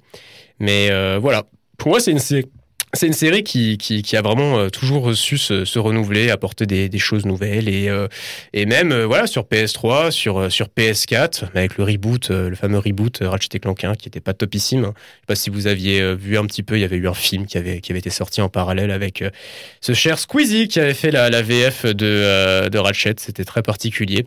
Ça donnait pas très envie. Je l'ai pas regardé. Le jeu était pas très bon de toute façon. Mais, mais bon voilà, petite parenthèse. Mais euh, voilà, une série que j'affectionne énormément, que je vous recommande très chaudement, surtout le premier, qui, euh, même s'il est un peu clunky par certains aspects, euh, mérite, à mon sens, beaucoup, beaucoup, beaucoup de respect pour ce qu'il a réussi à accomplir pour son époque. Voilà. Un peu en freestyle, hein, mais le cœur y était. voilà. Donc toi, Yann, t'en avais, avais pensé quoi de ces longues sessions où je te racontais plein de trucs que j'ai pas raconté là, parce que sinon ça aurait fait euh, trois heures. Hein? ah, alors j'ai retenu qu'il y a des boulons d'or dans le jeu. Oui, bah que oui. Tu peux récupérer. Mais il y a des collectibles. Ah, bah oui, parce que tu m'as vu me paumer parce que je savais plus où ils étaient. Ça faisait un moment que j'avais pas tout cherché. Après le reste de ce que t'as raconté, honnêtement, t'as rien retenu. Je me souviens vraiment pas trop. Mais je sais pas, en fait, c'est, c'est, Yann, il écoute pas de toute façon quand je lui parle. Mais, mais, mais, mais dans, mais dans l'idée, c'est, c'est juste, c'est trop kiffant en fait, parce que pour l'histoire, comme dit, on a euh, ce fameux méchant qui est Drake, mais même là, tu vois, c'est, ça qui est vraiment cool, c'est qu'on serait tenté de se dire, ouais, il veut conquérir l'univers, quoi, le méchant de base. Bon, en fait, non. C'est juste un gars, il veut se faire de la maille. Et en gros, lui, son objectif, c'est d'aller sur chaque planète du, du système solaire pour choper des morceaux des planètes, pour reconstruire en fait une autre planète sur laquelle euh, les blargues, donc en fait euh, bah, sa, sa race littéralement en fait, euh, vont pouvoir l'habiter. Parce que sa précédente planète a été polluée, machin bidule, puis tu comprends qu'en fait c'est un peu plus compliqué que ça, et trucs, il y a des petits rebondissements. Mais rec là en fait le plot, tu te dis waouh quoi, c'est pas juste le méchant qui veut tout casser, tout conquérir, non, il veut juste construire une planète pour son, ouais, pour son espèce quoi, et plein d'idées comme ça que j'avais trouvé. euh, Vas-y, je peux te couper Ouais, coupe-moi. Parce que là, là tu parles pas des aspects les plus intéressants du jeu. Oula. Parce que moi, je me souviens un truc que tu m'as montré et ça, j'ai retenu par contre. Ah oui, les boobs. Exactement. Exactement. En fait, il y a les auteurs du jeu, enfin, enfin les éditeurs, qu'est-ce que je dis, les éditeurs? Eh ben, En fait, ils ont fait un petit easter egg. Tu le connais Hugo? Non. Et euh, Alexandra, je te promets que je- j'ai- mes oreilles sont fermées. Je n'entends rien. Je n'entends pas parler non, de boobs. Non, c'est rigolo, t'inquiète. En gros, euh, Comment ils il- font ça il, il faut faire quoi? Il faut sauter devant la meuf? En Ou Je gros. sais plus. En gros, en gros, en gros. Dans le jeu, il y a plein de easter eggs. C'est Ouais. d'ailleurs pour ça que c'est aussi un jeu qui est incroyable et les développeurs ont énormément d'humour. Et il y a un endroit, euh, c'est à Blackwater City, pour ceux qui connaissent. Il y a une, une présentatrice qui est juste là, en fait, pour une courte scène cinématique, pour introduire des courses de hoverboard. C'est juste une spec du jeu, rien de fou. Mais en fait, cette présentatrice, si t'es devant elle et que tu fais des side flips, au bout d'un moment, tu te remarques que euh, sa poitrine prend une... prend quelques bonnets, quoi. Est-ce que c'est pour ça tu as joué? Non, mais c'est pour ça que j'ai continué à rejouer. non, mais c'est, fou. Non, mais vraiment, c'est con à, à, à soi, tu vois. C'est, une alien, elle a rien de fou, elle a juste une poitrine. Et quand tu fais des side flips, bah, ça augmente jusqu'à un point où, en fait, euh, un de ces uns se fait euh, cinq fois euh, sa tête, tu vois. Genre, c'est, ridicule. Mais tu te dis qu'ils ont pensé à, mettre des lignes de code pour ça, quoi. C'est, ils sont fous chez Non, mais niveau, niveau blague, ils sont pas mal, je suis d'accord. Non, ça, c'est incroyable. hein. Genre, ils font pas mal de blagues en easter egg dans leur jeu et effectivement, c'était assez drôle. Genre, ça, vraiment, genre, c'est- c'est c'est grivois comme pas possible. Il fallait y penser. Mais juste le fait que ce soit caché comme ça et que tu puisses le faire, enfin, tu, tu regardes ça avec un petit sourire, euh, t'es là. Ouais. C'est des oui, petits c'est enfants. sympa, c'est rigolo, enfin, c'est Ouais, c'est des petits presque enfants. mignon, entre guillemets, quoi. Oui, voilà, c'est pas trop rentre dedans, c'est, c'est, c'est grivois comme Bah, tu dis. surtout que, genre, au bout de 30 secondes, c'est bon, euh, ça, Oui, elle, ça redescend. elle retrouve sa, sa poitrine de base, disons. C'est ça. voilà. Je sens un peu de la déception quand même dans vos propos. hein, Parce que ça redevient euh, parce que ça n'a pas duré assez Ouais, non, longtemps. franchement, mec, euh, il est sorti quand le jeu? 2002. Voilà, enfin, les graphismes de 2002. gros, T'as, t'as deux polygones. qui- Aujourd'hui, aujourd'hui, il y a le attendus, 4K, enfin. euh, genre, Imagine s'ils font un rebout. Pour l'instant, ils ont pas fait de reboot. Imagine. Bah, J'espère, ils- mettront l'easter egg. Ah bah oui, quand même. Enfin, quand même, parce que parce que c'est une. Ils ont fait un reboot, mais, mais c'est ce que je disais justement. ouais, ils ont fait le reboot sur PS4, mais qui Ah. était pas top avec le film, là. C'est Ah, ce que je vous expliquais. Mais il n'y a, pas le. Oui, non, mais genre avec Y a egg. actuels et tout. euh. Ouais, c'est, un peu dommage. Ils ont pas mis les, les boobies. euh, Mais bref, c'était qu'un exemple. Hein. C'est ce que t'as retenu, c'est ce que t'as retenu, plein d'autres, euh, plein d'humour, plein d'easter eggs rigolos dans le jeu. C'est ça qu'il faut retenir. Mais il a, plein de qualités. Il y avait, il y avait un truc que j'ai pas cité aussi, par exemple, c'est que voilà, on va de planète en planète et à chaque fois, la, la quête principale classique, c'est d'arriver au bout de l'un des chemins qui est euh, sur euh, l'une des planètes et euh, pour récupérer en fait ce qu'on appelle des infos-robots. Donc c'est une espèce de robot qui arrive vers toi, qui, qui, qui s'ouvre et du coup tu as un écran à la place et tu as une courte cinématique qui t'indique la, suite de l'objectif et du coup en l'occurrence les coordonnées de la planète qui suivent. Du coup tu vas de planète en planète, hein, sauf qu'à des moments tu vas être bloqué parce qu'il te faut tel ou tel gadget que tu aurais dû récupérer lors d'un autre chemin que tu aurais pu prendre sur une autre planète. Du coup il y une espèce, alors c'est très linéaire, mais tu as l'illusion que ce n'est pas linéaire et ce qui fait que bon quand t'es gamin t'es perdu mais même quand tu grandis t'es content tu vois tu te dis ah c'est intéressant parce que du coup ça j'aurais pu le skip. Il y a des trucs par exemple que je trouve vraiment euh, couillu limite quoi. Il y a des y a des sur certaines planètes hein, je pense à la planète Eudora par exemple c'est une planète euh, euh, très forestière comme ça et en fait, le chemin le plus long sur cette planète hein, n'est pas là pour récupérer, c'est pas pour récupérer un gadget qui va être utile pour la suite, c'est pour récupérer euh, bah, le, le suck cannon en fait. C'est l'un des l'une des armes les plus rigolotes du jeu. Tu, tu aspires, littéralement, c'est le suck cannon, ils appellent comme ça en anglais. Tu tu tu bah tu suck les ennemis en fait et tu les hop, tu, tu recharges tes munitions et après tu peux les retirer sur les autres ennemis. C'est dingue, complètement pété. Mais C'est que les auditeurs, ils verront pas tes gestes en fait. je sais, mais c'est pour Je sais vous. pas si c'est le pire ou c'est le mieux. Trop bien. T'insistes Parce plus que sur là, le nom. c'est- Hein. Mais c'est- Booby, Sock Cannon. Mais c'est l'humour du jeu en fait, et c'est ça qui est, qui est marrant. C'est c'est toujours des trucs euh, en dessous, tu vois. Genre, c'est- tu t'y attends pas forcément. Et... Ouais, c'est bas, c'est bas comme humour. Ouais, mais ça a forgé mon humour par la suite après. hein, c'est voilà. Mais euh, ouais, bon bref, je pourrais en parler encore euh, encore longtemps. Et je vois Hugo qui est en train de se battre contre les insectes. Euh, Tu réussis Ouais, ton. euh, je mets des tartes aux moustiques là. Bref, bon, on a assez On est parlé de en Ratchet pleine et la- Clank. hein. nature pour l'enregistrement. Ah oui, bah là, euh, c'est clair. On a assez parlé de Ratchet et Clank. J'espère que euh, vous aurez. Toi, toi, d'ailleurs, Yann, t'as plus d'excuses là. Il est sur PS3. La PS3 est à la coloc. Euh, Quand tu veux, tu t'y mets. Ouais, ouais, t'inquiète. Ouais, ouais, t'inquiète. Il va le faire. Bon. De toute façon, Yann, euh, tu, tu étais très occupé ces derniers temps. Euh, ouais, Parce ouais, que t'as, ouais. t'as- ouais, bien sûr. Parce que t'as joué à un certain jeu. euh, vu que tu fais le malin, c'est toi qui vas prendre la relève. C'est hein. ça, c'est ça. T'as joué à un certain jeu. Euh, J'ai fait la moitié de Bravely. Default 2. la moitié de Bravely Default ouais, 2. voilà, ouais. Tu nous avais Ah présenté c'est le ça. 1 lors d'une précédente Ouais, euh, c'est ça. émission. C'est Hmm. ça, j'avais présenté le 1 que j'avais fait en entier. Ah. Et son spin-off. Pour le coup, là, Oh. j'avais taffé. Là, t'avais taffé. là, là, un peu moins. Mais Mm. tu vas nous donner l'illusion que tu as beaucoup travaillé en nous présentant le jeu, du coup. Bien évidemment, bien évidemment. Bah, je fais comment du coup? Genre dans le sens où euh, je parle un peu quand même des du premier? Ou pas du tout? Reviens brièvement sur le premier. Vais et revenir le brièvement sur le premier, je vais quand même présenter. Du coup, Bravely Default 1, c'est quoi? C'est un jeu fait par Square Enix. Et donc, qui se veut un peu un retour aux sources euh, de l'époque euh, Final Fantasy, on va dire 3. 3, c'est l'opus le plus similaire, avec un système de classe, etc. On remonte pas non plus jusqu'au 1, c'était un peu trop archaïque. Le 2, il était trop bizarre. Le 3, c'est bien. Hmm. Voilà. Et du coup, ils reviennent un peu aux sources du Final Fantasy, autant dans le style graphique que dans le scénario de base. Mais ils décident de le prendre à contre-pied et de, euh, comment dire, de casser les codes à partir d'un moment. C'est à la fois retour source et renouveau de la source. C'est un RPG au tour par tour, du coup, mais qui a quelques idées novatrices, comme par exemple le fait de pouvoir euh, passer son tour pour stocker un tour ou, et jouer plusieurs tours à la suite pour faire euh, faire des choses. Par exemple, du coup, ce qui est totalement inutile dans la plupart des RPG au tour par tour, des comme par exemple gagner 200% d'attaque pour un tour, ça ne sert à rien parce que tu ne joues qu'un tour. Ben là, dans ce jeu, ça sert à quelque chose parce que du coup, après, tu vas pouvoir enchaîner jusqu'à trois attaques derrière si tu as stocké assez de tours. Voilà, donc un système de jeu assez novateur dans le RPG tour par tour, on peut dire, et une ambiance scénaristique assez entre l'hyper classique et le fait de casser les codes de cet hyper classique. Et du coup, là, bah, c'est le deuxième opus. Deuxième opus, enfin, troisième, vu que le premier avec un, un spin-off qui s'appelle Bravery Second, mais on peut dire que c'est le deuxième vrai opus. Bravery Second, c'était vraiment la continuité, c'était la même chose que Bravely Default, avec des nouveaux boss, des nouveaux persos et tout. Nouvelle classe. Et là, ben, en fait, un peu pareil au final. C'est le deuxième opus, mais j'ai pas senti tant de nouveautés pour l'instant de ce que j'ai joué. Est-ce que c'est un problème? C'est que le deuxième opus, est-ce qu'on lui demande de se réinventer directement? Pas forcément. En fait, euh, le système de jeu, c'est le même. Vraiment le même. Il y a, on n'a aucune option de plus en combat. Il y a, je crois, des skills spéciaux qui se qui s'activent quand on a fait certains certains nombres d'actions qui dépendent de la classe. Ce qui était un peu différent de Bravely Default 1, il s'activait différemment, il y en avait moins. Mais c'est risible, c'est vraiment peu de différence dans le système de jeu et de combat surtout. La trame scénaristique, pour l'instant, je suis encore au stade où ça, c'est Final Fantasy 3 la, trame scénaristique.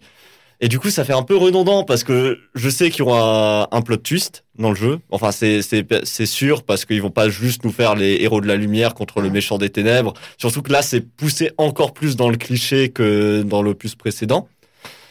Euh, donc, j'imagine que le retour, le plot twist va être peut-être encore plus fou, mais en attendant, j'ai l'impression que c'est exactement la même trame scénaristique. On se dirige vers la même chose, on te montre un truc très classique pour te prendre à contre-pied. Et j'espère que ça va être chouette, mais je suis pas encore arrivé à ce point-là. Et après, l'ADA aussi. L'ADA, même si c'est beaucoup plus beau, notamment parce que c'est sur Switch et PC, alors que que avant c'était 3DS. Il y a quand même quelques années qui sont passées entre temps. Bah, la DA, d'un côté, c'était le meilleur aspect du jeu. La, la direction artistique. Qu'est-ce qui vous fait rire, les gars? Je sais pas, il y a Romain qui est en train de saloper son t-shirt en, en se tapant dessus pour les insectes. Ah, des, des moustiques Sur les t-shirts blancs, fais attention. Parenthèse fermée. On continue. Du coup, la direction artistique, je peux pas trop leur en vouloir non plus. Parce que c'était vraiment le meilleur aspect du jeu, la direction artistique. Il y a des super idées, comme par exemple l'idée que les villes sont des artworks. sont littéralement des artworks dans lesquels tu peux te balader et, et tu peux dézoomer la caméra pour euh, voir toute la ville et ce genre de choses. Très sympa, très travaillé à chaque fois. Euh, mais par contre, les personnages sont très chibi, si vous voyez ce que je veux dire. Ouais, ouais, ouais, très chibi, ce qui, ce qui allait bien en premier parce que Final Fantasy 3, voilà, c'était un peu ce, ce, genre de délire aussi. Mais là, c'est vrai que bon, le style chibi, même s'il est mignon, il est sympa. Euh, il manque un peu quand même de, de quelque chose. Je pense qu'ils auraient pu faire évoluer un peu le jeu dans, dans ce style-là. Enfin, enfin, hors de ce style-là plutôt. Mhm. Mais bon, voilà. Il y a tout de même quelques nouveautés. Mais bon, c'est des choses. euh, Enfin, s'y attendait. Il y a des nouvelles classes dans le jeu qui permettent. Enfin, voilà. Pour l'instant, j'en ai vu quelques-unes qui sont nouvelles, qui sont sympas. Qui rien de totalement novateur, parce qu'en fait, beaucoup ressemblent à des classes qui existaient déjà. C'est quoi ta classe préférée? Ma classe préférée? Euh, pour l'instant, j'aime bien l'artiste martial. Il est cool. Il est cool l'artiste martial. Sinon, le- sinon les mages, toujours les mages. c'est Ah chouette. ouais Les invocateurs, ça je kiffe. Les grosses armures, les grosses épées Les grosses armures, les grosses épées, c'est bien, mais je sais pas, j'aime bien invoquer euh, des dragons. Fair enough. Ça, à vous, c'est cool. Ça, ça se défend, hein. Mais donc, il y a plein de nouvelles classes. J'attends beaucoup des classes de fin de jeu parce que c'était toujours celles-là les plus intéressantes. Je les ai pas encore débloquées. J'ai pas bien fait mon travail. Mais, Oh, euh, mais pour le coup, les classes du début, forcément, il y a mage noir, mage blanc, ça c'est très basique. Mais à partir du moment artiste martial, il y a, euh, je sais plus le nom, euh, dresseur de bêtes ou quelque chose comme ça qui permet en fait de capturer les monstres et d'utiliser un de leurs skills. Mais bon, euh, c'est très chiant parce qu'il faut euh, capturer le monstre à chaque fois que tu veux utiliser le skill. Et bon, vous- si vous avez déjà Ah, joué à Pokémon, imaginez une euh, Pokéball sur oh, un monstre troisième évolution niveau 50 pour le capturer. Voilà, c'est c'est ouais. dur. Et du coup, tu consommes le monstre quand tu Et tu consommes le monstre. Enfin voilà, il y a pour l'instant dans les classes, j'ai rien trouvé de- d'hyper novateur, même si c'est des nouvelles classes tout de même, et c'est chouette. Le système d'équipement, il a augmenté, il a évolué par rapport au- à l'opus précédent, ce qui est cool. Parce qu'en fait, il y a un système de poids maintenant qui est beaucoup plus sophistiqué. Et le poids, souvent, ça, peut être un peu vu comme quelque chose d'embêtant dans un jeu vidéo parce qu'on a envie de mettre ses meilleurs équipements tout le temps et parfois on peut pas. Mais là, c'est vrai que vu qu'il y a le système de classe, de maîtrise d'armes avec les classes, qu'il y a beaucoup de classes, qu'il y a beaucoup de combinaisons d'armes possibles, d'armures, etc. bah, en fait, même dans l'early game et le mid game, bah en fait, j'ai trouvé que c'était toujours vachement intéressant de changer d'équipement. Je changeais beaucoup plus d'équipement que dans la plupart des jeux que je jouais.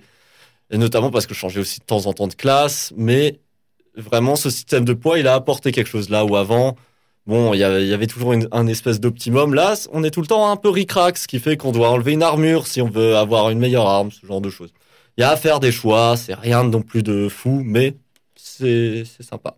Et surtout, la- l'aspect le plus novateur pour moi, c'est ils ont ajouté des modes de difficulté. Et bon, autant le easy et le normal, enfin voilà. Mais le mode de difficulté dont je vais vous parler, c'est le difficile, parce que c'est en ça que je, joue le jeu. Et coup ci, coup ça, pour l'instant.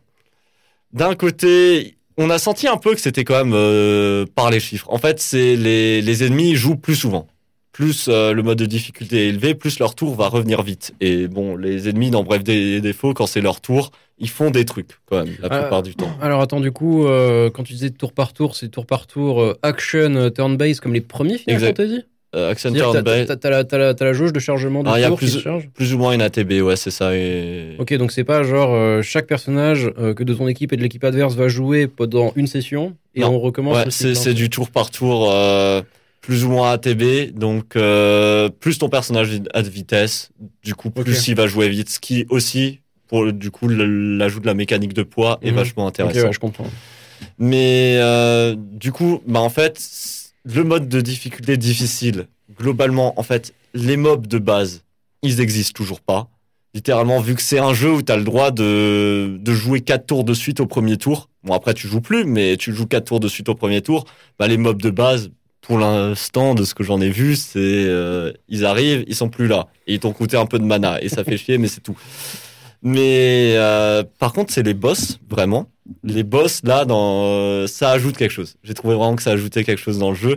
Là où les boss dans Bravery Default 1 et Second, ils étaient sympas, ils avaient, il, fallait avoir une petite stratégie pour les avoir. Mais bon, en vérité, tu, tu farmais 5 levels et c'était bon. Là, j'ai vraiment l'impression que si t'as pas ce qu'il faut, tu vas pas les passer. Par exemple, le deuxième boss, du, enfin, c'est pas le deuxième boss du jeu, mais le deuxième boss un peu compliqué que j'ai eu à affronter dans le jeu, c'était un boss qui, du coup, jouait très souvent, qui infligeait du mutisme à ma team. Donc, il fait, les empêchait de lancer des sorts. Et ça me paraissait impossible. Il fallait pas aimer les mages. Mais Quand t'as une épée, tu t'en fous d'être sûr. On sent ta haine pour les mages. Ouais, J'aime pas les mages. mais, le- mais en fait, il faut un healer dans ton équipe. Tu connais, tu connais. tu- il te faut un healer. non, Non, sinon t'es mort. Moi, moi, moi, moi, moi, tu vois, moi, mon, mon, ma- ma- mon trope préféré, c'est les gars qui sont trop en colère pour mourir. Et y a pas besoin de healer pour Ouais, ça. bah, pour l'instant, j'ai pas la classe. tu vois, à ce moment-là, j'avais paladin, j'avais mage blanc, mage noir, Ah, paladin, c'est cool. Artiste martial et, euh, et une autre classe et beginner. Mais euh, mais voilà. Et du coup, très, le jeu a intelligemment mis proche de la zone des items pour euh, résistance au mutisme, pour ton healer, parce que c'était le principal Mhm. problème. Et en fait, ça j'aime bien. J'aime bien quand en fait euh, t'as pas 300 000 manières de euh, de rendre euh, difficile un RPG au tour par tour. Soit tu tu enfin difficile de manière juste plutôt. Parce que sinon ça va être injuste ça va être des chiffres. Il va te dire bon bah farm 10 level c'est ça la difficulté du jeu. Non là là les boss il y a soit une stratégie soit un bon équipement à avoir un bon combo de classe un bon combo d'items et en ça c'est intéressant parce que moi ce que j'aime c'est me préparer pour le boss. La première j'aime bien arriver devant un boss il me détruit je peux rien faire. Et ensuite je, je réfléchis avec mon petit cerveau comment je vais le battre et ça, c'est chouette. Ça, c'est chouette. Et je trouve que Bravely Default 2, avec ce mode difficile, il y arrive vraiment bien. Là où Bravely Default 1 avait un peu plus de mal. Euh, notamment parce qu'il se voulait accessible. Un peu amener cette tranche de joueurs qui n'ont pas forcément joué énormément à des jeux RPG, euh, le retour aux sources, tout ça, tout ça. Mais du coup, je rebondis juste sur, euh, sur ce que tu viens de dire. euh, mais du coup, en fait, les boss, c'est plus ou moins des problèmes qui ont qu'une seule solution. Ça, ça ferme un peu la créativité, le team building. S'il y a l'équipe principe, enfin, parfaite pour les affronter. Je sais pas, je sais pas si on peut dire non plus que c'est, il y a aucune solution, mais parfois effectivement ça va clairement te simplifier la vie d'avoir une certaine classe. Notamment, souvent ça va être la classe que tu as débloquée en fait la zone d'avant. Mmh, va- ça, ça te, pas te force, mais te dit un peu, vas-y quand même pex les classes, ne, et etc. Pour l'instant, ouais, il y a certains boss effectivement. Je me disais, euh, ouais, par exemple ce, ce boss-là, si j'avais pas l'item de réduction euh, de silence, bah, je ne le passais pas. Je pouvais farmer encore 5 levels, je ne le passais pas. C'était sûr et certain. Mm. Parce que mon healer, il de- à chaque fois qu'il voulait heal, il était mute, donc il devait jouer deux tours, ce qui était trop dur pour lui, sachant que le, le boss, il joue deux tours à chaque tour de tes persos, vu que c'est le mode difficile à peu près. Du coup, c'est... Ouais, je vois. Parce que Ouais. tu sais, moi, je suis, je, suis- je suis le genre de gars qui, sur Pokémon, attaquait les arènes de type d'eau avec des types feu, tu sais. Ouais, ouais. Bah, le mets pas en difficile, du coup, je... Mets-le en, en moyen, en Non, mais tu vois, j'aime bien, en fait, avoir euh, mon équipe à moi et que le jeu me pousse à changer ce que j'aime faire. Et tu vois, genre. euh, Oui, mais après, ce que je veux dire, c'est tu changes ta classe pour le boss, tu peux remettre ta classe que tu veux juste après. Enfin, Ouais, tu vois, mais c'est pas genre. euh, c'est- ça donne pas ce sentiment d'épicness de vaincre dans la difficulté, l'adversité, tu vois, avec, avec tout, tout, tout, euh, tout, je sais pas comment tu dis en français, euh, tout, tout est contre toi, tu vois, genre. euh, Bah, en fait, dis-toi, tout est impossible. Et ensuite, juste quand t'arrives avec la bonne classe, euh, là, tout est contre toi, mais c'est, c'est- ça va. c'est quand même difficile. Enfin, ça dépend. Genre, ça dépend. Pour l'instant, l'équilibrage du jeu, j'ai encore un peu de mal à, à dire où il va, parce qu'il y a des moments, c'est vraiment trop facile. Il y a des moments, je sais- on sent que c'est un peu injuste, mais on trouve une solution. Bref. Pour l'instant, comme dit, j'ai fait que la moitié du jeu. Je peux pas encore dire. Je pense que l'équilibrage le plus important dans c'est c'est vers la fin dans le- du jeu, dans un RPG. Mm. Parce que pour l'instant, j'ai que la moitié des classes. Et s'ils nous font le coup un peu comme le 1, va y avoir de la. Les boss, on va pouvoir les réaffronter ou ce genre de choses. Ouais. Et du coup, ça, ce sera vraiment intéressant qu'on aura le panel de toutes les possibilités possibles de combinaison de classes, parce qu'en plus, il y a des deux classes, nombre et défaut, chaque perso, une classe principale, une classe Mhm. secondaire, donc énormément de combinaisons, plein de possibilités. Et je crois qu'il y a encore plus de classes dans cet opus. Enfin bref. Voilà. Du coup, euh, voilà, je- assez peu de nouveautés au final, mais est-ce qu'on peut vraiment lui reprocher? Parce que c'est, ça reste le deuxième ou troisième, selon comment on voit les choses, opus d'une série qui essaye d'affiner sa recette. Est-ce que c'est, c'est Ouais. un peu ce que tout le monde fait au final Bah, C'est un peu ce que tout le monde fait. le, le changement, enfin, le fait de ne pas changer n'est pas forcément mauvais. Si, Mm. si, si, si le jeu fait ce que les fans veulent et que ça fonctionne, pourquoi le changer? Ouais, mais après, par exemple, le côté, euh, la trame scénaristique ressemble beaucoup trop. Alors, ah oui, oui, oui. Enfin, alors- pour l'instant, genre, je, je m'ennuie. Enfin, pour l'instant, dans le scénario, je m'ennuie vraiment. Mhm. Oui, enfin, je parlais plus en termes de gameplay, tu vois. Ouais. Je suis d'accord pour un enfin, niveau scénario, faut pas déconner, quoi. Genre... Après, ce sera peut-être bien. hein. Peut-être que le plot twist sera génial et tellement euh, méta euh, que, que je serai surpris. Mais Mm. pour l'instant, je sais juste que c'est ultra classique et plot twist. Ok. Et c'est la manière dont ils, ils ont construit déjà le 1 et le second. Et du coup, j'ai l'impression qu'ils ont construit le 2 aussi. J'aimerais voir un peu quelque chose de nouveau, Mhm. comme Final Fantasy, qui se renouvelle très bien dans les scénars euh, Hmm. final. Ah, tout de même. Ça dépend lesquels. Oui. Parce que le 1 et le 3, c'est clairement du copier-coller, on va dire. Hein, de la Lumière, blablabla. Oui, c'est ça. Quatre orphelins, blablabla. Mais déjà, en fait, perdent. c'est c'est un peu la caricature de ça, tu vois. Oui, non, déjà, ça, donc, ça, euh, clairement, oui, c'est l'histoire même des Final Fantasy Ouais. et tout. Après, oui, c'est vrai que euh, il y a une partie, genre le 7 et le 8, qui se ressemblent un peu sur le- dans le monde, mais trame scénaristique, euh, pas du tout. Mais oui, je suis assez d'accord avec Mais toi. par exemple, je vois les différences entre Final Fantasy 1 et Final Fantasy 2, elles sont Alors- beaucoup plus grandes. qu'entre- Mais bon, après Final Fantasy 2, c'est un extraterrestre dans le monde des, des JRPG de cette époque. hein. J'avoue qu'il est chelou. Enfin, euh, le, le jeu, c'est Skyrim dans son mode de Ouais. PEX, quoi. C'est- mais c'est c'est vrai que c'est. Bon, après, euh, les Final Fantasy, à partir du moment où euh, c'était plus genre euh, les personnages que toi tu crées, donc 1, 2, 3, et qu'on arrivait sur le 4 et tout, ça, c'est, ça a surtout été carry aussi par les personnages en soi, l'histoire. Oui. Par exemple, Cécile qui passe de Chevalier Noir à Paladin, toute Mm. l'épopée, euh, les conflits internes avec son frère ça. Golbez, tu vois. c'était génial. Et. Kane aussi, tu vois. Et puis Ouais. pareil, après, euh, il y a le 6 qui est arrivé, il y a le 7 qui est arrivé, et puis euh, c'était surtout les personnages, parce que la formule toujours la même. 5, on l'oublie tous. Bon, Tout le monde s'en fout du fout Bah, il a pas, c'est pas celui qui a marqué le plus. Non. Non, non, il, il était bien, il, il avait son histoire et tout, mais c'est genre, j'ai l'impression que c'est vraiment un jeu à part. J'ai vraiment l'impression que Comme le personne n'en parle du 5. Aut- Autant en positif ou en négatif. C'est c'est le plus Joseph de la série. Bah, disons que les autres sont quand même beaucoup mieux. Enfin bref. Euh, vois, le ouais. 5 est pas trop mal, mais Oui. euh, les personnages sont nazes. Voilà. Genre, euh, Bart, il fait pitié. Je suis désolé, il fait pitié comme protagoniste. Non, on est, on est d'accord. Il est y a plus classe, effectivement. Terra, elle est mieux. Ah, genre, ouais, Terra, Terra, elle était surtout Ouais. complexe comme personnage. hein. Elle était vraiment agréable à suivre. Une belle évolution, moi, je trouve, au niveau du, du scénar. Ouais, aussi, ouais. Ok. Bon, on a fait le tour, je pense, globalement. Ouais, J'étais un peu en recul parce que euh, je savais pas trop. euh, Hugo euh, était bien en train de carrer la discussion, donc je vais te Mhm. laisser. Je sais pas, peut-être un mot à dire sur les opus 2 qui ne se renouvellent pas assez. Je sais pas, je sais pas. En vrai, de toute façon, t'es quoi? T'es à la moitié, c'est ce que tu viens de dire, à peu de choses près. Mais bon, on a déjà vu quand même beaucoup d'un jeu à sa moitié. Oui, bon, en vrai, moi, le concept de base, Mm. avec le fait de pouvoir euh, stack les tours, Mm. ça me plaît. Ça me plaît carrément. C'est d'ailleurs pour ça que j'aimerais bien me faire le premier pour voir à peu près. D'ailleurs, ça fait un moment que tu me le recommandes.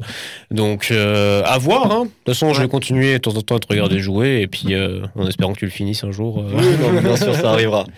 Mais d'ailleurs, juste en dernier point, du coup, ça fait que c'est très bien pour commencer, en fait. Mm. On peut jouer aux deux pour commencer. Sans aucun souci, ouais. Sans aucun souci. Enfin, je pense même que c'est mieux de commencer par Bravely Default 2 que de commencer par Bravely Default 1.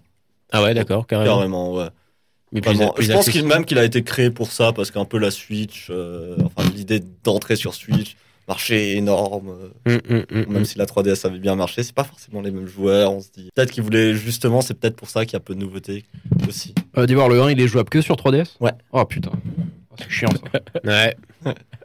Peut-être qu'il y aura une réédition de ces quatre. hein, Ça, me, ça me frustre ça les jeux qui sortent sur 3DS. euh, Ils pourraient pas genre juste les- te les remettre sur la Switch quoi, ça demande pas Euh, grand ça, chose. ça arrivera sans doute un moment. Enfin, un jeu qui sort sur Ouais. 3DS, sort sur PC aussi, du coup, mais. Ouais, ouais, ouais. Enfin, leur, euh, leur émulateur il était un peu naze hein, la dernière fois que j'y ai touché. hein. Je voulais me faire le, Ah. le- le- la, la réédition de Majora's Mask sur 3DS, euh, infâme. hein. Ouais, bah, je leur donnerai 60 FPS, tout ce que tu veux. Sérieux Ok bon. Bon, enfin, la parenthèse émulation. Bon, on va changer de jeu, d'ailleurs aussi en, en passant. On garde. euh, Est-ce que je fais encore la blague? Non, c'est dur. Vas-y, vas-y, les running gags, ils sont bien. Ça depuis le début de l'émission. On garde les meilleurs pour la fin avec Hugo, on va continuer avec Romain. non, mais j'aime bien. Surtout que la dernière fois, je comptais pas le faire et tu m'avais euh, forcé limite. tu À m'avais quoi à faire la blague, je sais plus. Mais non, tu J'avais l'as fait tout seul, hein. Ça, Mais parce c'est que je suis pas à ta gauche, Mais là. c'est toi- Ouais, c'est vrai. T'as ma droite. J'aime pas les gens à droite, euh, désolé. Hein, On est d'accord, on est d'accord. Yes. Toi, t'es au centre. t'as- ça... Ouais, ouais, il est un peu vers la droite. hein. Ya. Ça, ça commence à devenir vraiment Ah, tendu cette émission. On fait une parenthèse émulation, une parenthèse politique, ça va plus faire. là. On va de plus en plus à droite, quoi. Sinon, on parle de jeux vidéo, je crois, dans cette émission aussi. S'il vous plaît, recentrons le sujet là. Sans vouloir paraître pour un macroniste. dans la post-prod. Du coup, mon cher Romain, euh, tu nous parles de quoi aujourd'hui? Euh, Evans Euh, pff, par quoi commencer? Parce que bon, euh, je- c'est de la daube. Ouais, C'est ça qui est assez fou. Direct. C'est ça qui est assez fou, c'est que. euh, Je prends ta place là aujourd'hui, je fais une critique très bah, négative. ouais, j'ai pas joué à des jeux trop mauvais euh, ces derniers temps. Donc, je suis très heureux que tu reprennes le flambeau. Non, parce que, C'est Ah. pas un honneur.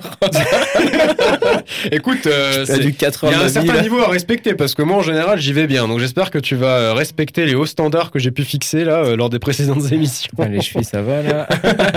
Euh, alors, Vas-y, vas-y. Je vais pas parler du studio parce que je j'ai pas envie de les dénigrer de leur laisser une chance quand même s'ils font un bon jeu un jour. Mais bon. Bon déjà, attends, attends, parenthèse parce qu'apparemment là ils ont pas fait quelque chose de top d'après toi. Qu'est-ce qu'ils ont fait avant? Une idée. Je connaissais pas du tout. Je l'ai eu dans un bundle et du coup je me suis dit pourquoi pas. Il est beau et tout. Il a l'air prometteur. J'ai vu la bande annonce et je me suis dit vas-y pourquoi pas. Franchement la direction artistique elle est vraiment très. Enfin le, le- le graphisme sont vraiment très beaux. Genre tu te sens bien plongé dans l'histoire. C'est en pixel art. Tu tombes sur une île. Déjà tu sais pas ce que tu fous là. L'histoire t'arrives t'es sur une île. Ok cool. Même pas de précision. Tu dois chercher un gars. Tu sais pas qui c'est. Du coup il s'appelle Evan. D'où le nom. Et euh, tout au long de l'histoire, tu te balades sur une île qui est censée être inhabitée. Au bout de deux minutes, tu trouves quelqu'un qui est en train de prendre des notes qui t'ignore. Donc très insolent, le monsieur, ça j'ai beaucoup aimé. Il te- tu lui parles, mais il rien à faire de C'est un jeu en 2D euh Jeu en 2D, ouais. Et du coup, en fait, pour faire simple, c'est un jeu en 2D avec euh, des énigmes.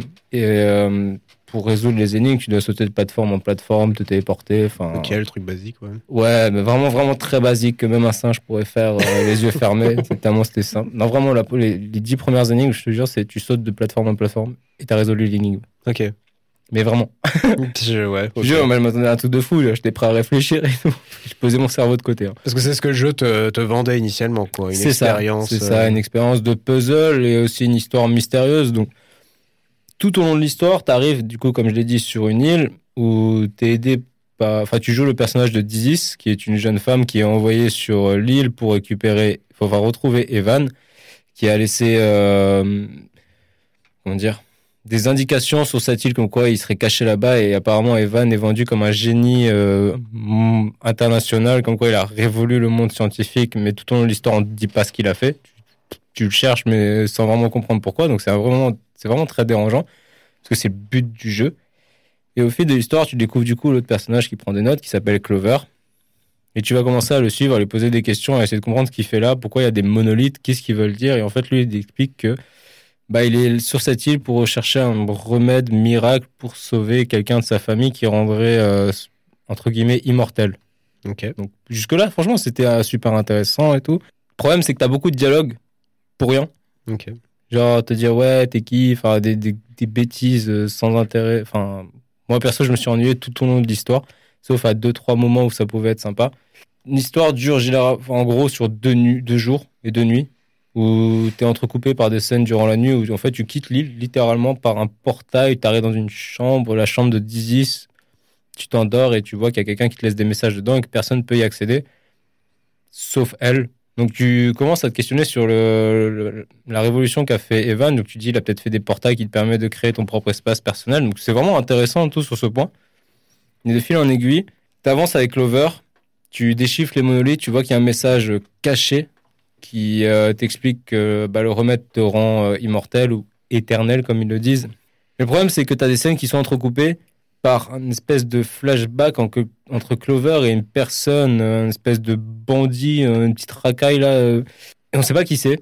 Et du coup, il vit dans une maison et la, personne, petit spoil, c'est Evan, qui en fait est prisonnier dans la maison. Et en fait, Clover lui dit, bah tu restes là, je sais pas qui t'es et tout. Et en fait, juste bah, ils jouent à un jeu de cartes où ils font des paris et tout, et Evan a récupéré plein d'objets comme ça et tout, et donc il est vendu comme quelqu'un de très habile au jeu, et du coup de très intelligent.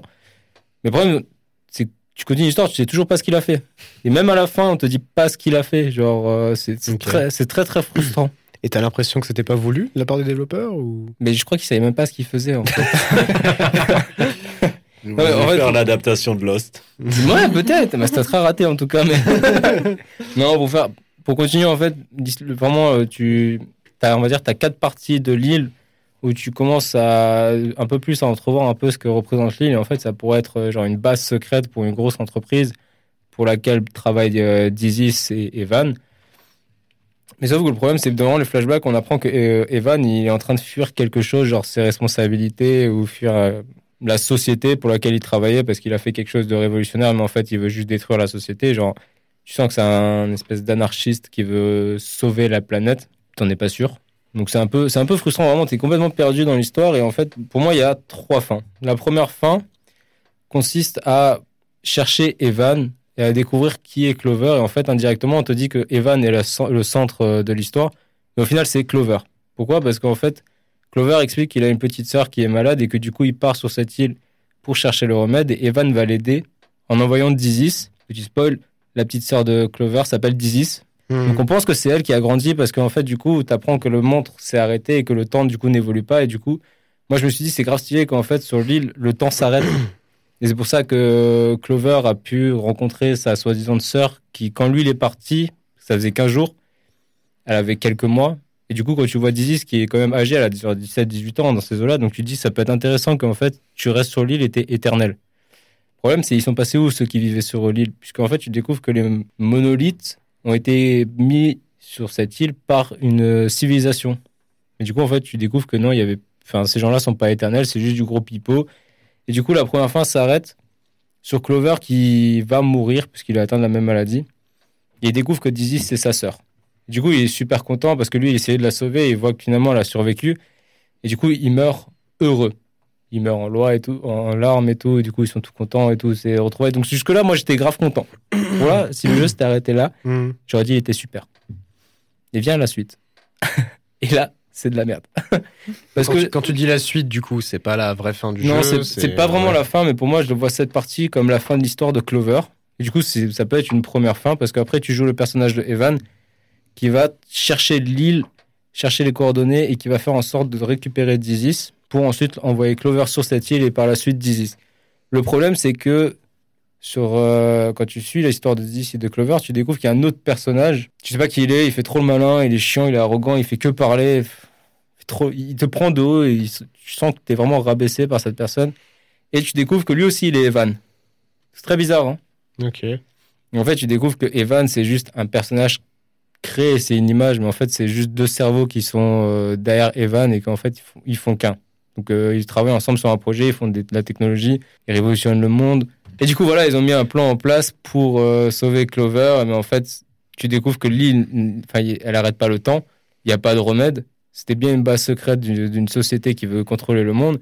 Et que ces deux-là, d'un coup, se sont réveillés un jour en disant, on va sauver le monde, ils nous exploitent, etc. Et en fait, le personnage qu'on te voit comme Evan au début du jeu, bah, en fait, c'est juste un charlatan. C'était juste l'image et le, personnage qu'on rencontre qui est arrogant, bah, en fait, c'est lui le cerveau derrière tout ça. Et en fait, sur l'île, il y avait 38 monolithes, je crois, un truc dans le genre, et en fait, ils ont supprimé certains grâce à la technologie. Genre, ils ont répété certains messages un peu partout sur l'île pour changer, du coup, le message complet et faire croire qu'il y avait un remède miracle pour justement sauver Clover de son terrible destin. Ah, c'est très compliqué, tu comprends pas pourquoi ils, ils ont cassé l'histoire qui était jusque-là très sympa avec l'île qui s'arrête, enfin le, temps qui s'arrête et tout, un remède potentiellement euh, qui, enfin, qui existe et qui pourrait sauver sa sœur et tout, les retrouvailles. Et en fait, on découvre que Dizzy, c'est juste une actrice qu'on a payée pour faire croire à Clover que c'était sa sœur. Ok. Donc, euh, on se fout de la gueule du, de Clover, qui est super sympa avec tout le monde. hein. Vraiment, il était prêt à donner sa maison à Evan, le, le premier Evan, le charlatan, à partir d'un jeu de cartes, quoi, tu vois. Hmm. Ils avaient mis ça, en- ils ont parié ça, ils ont dit ouais si tu gagnes, ben je te donne ma maison. Très sympa le monsieur, hein, vraiment.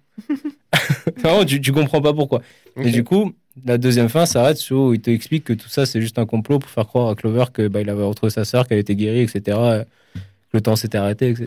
En fait, on se fout juste de la gueule du, gentil personnage qui lui a juste voulu sauver sa sœur. Donc, déjà ça, j'ai trouvé ça bof. Deuxièmement, que c'était un complot. Troisièmement, que les deux personnages c'était Evan et que d'un coup ils veulent sauver le monde, bah c'est pourri quoi. T'as as cassé l'ambiance, le charme du jeu. C'est pour ça que je dis la première fin avec Clover, etc. qui essaie vraiment de sauver sa sœur jusqu'au bout, quitte à mourir lui-même.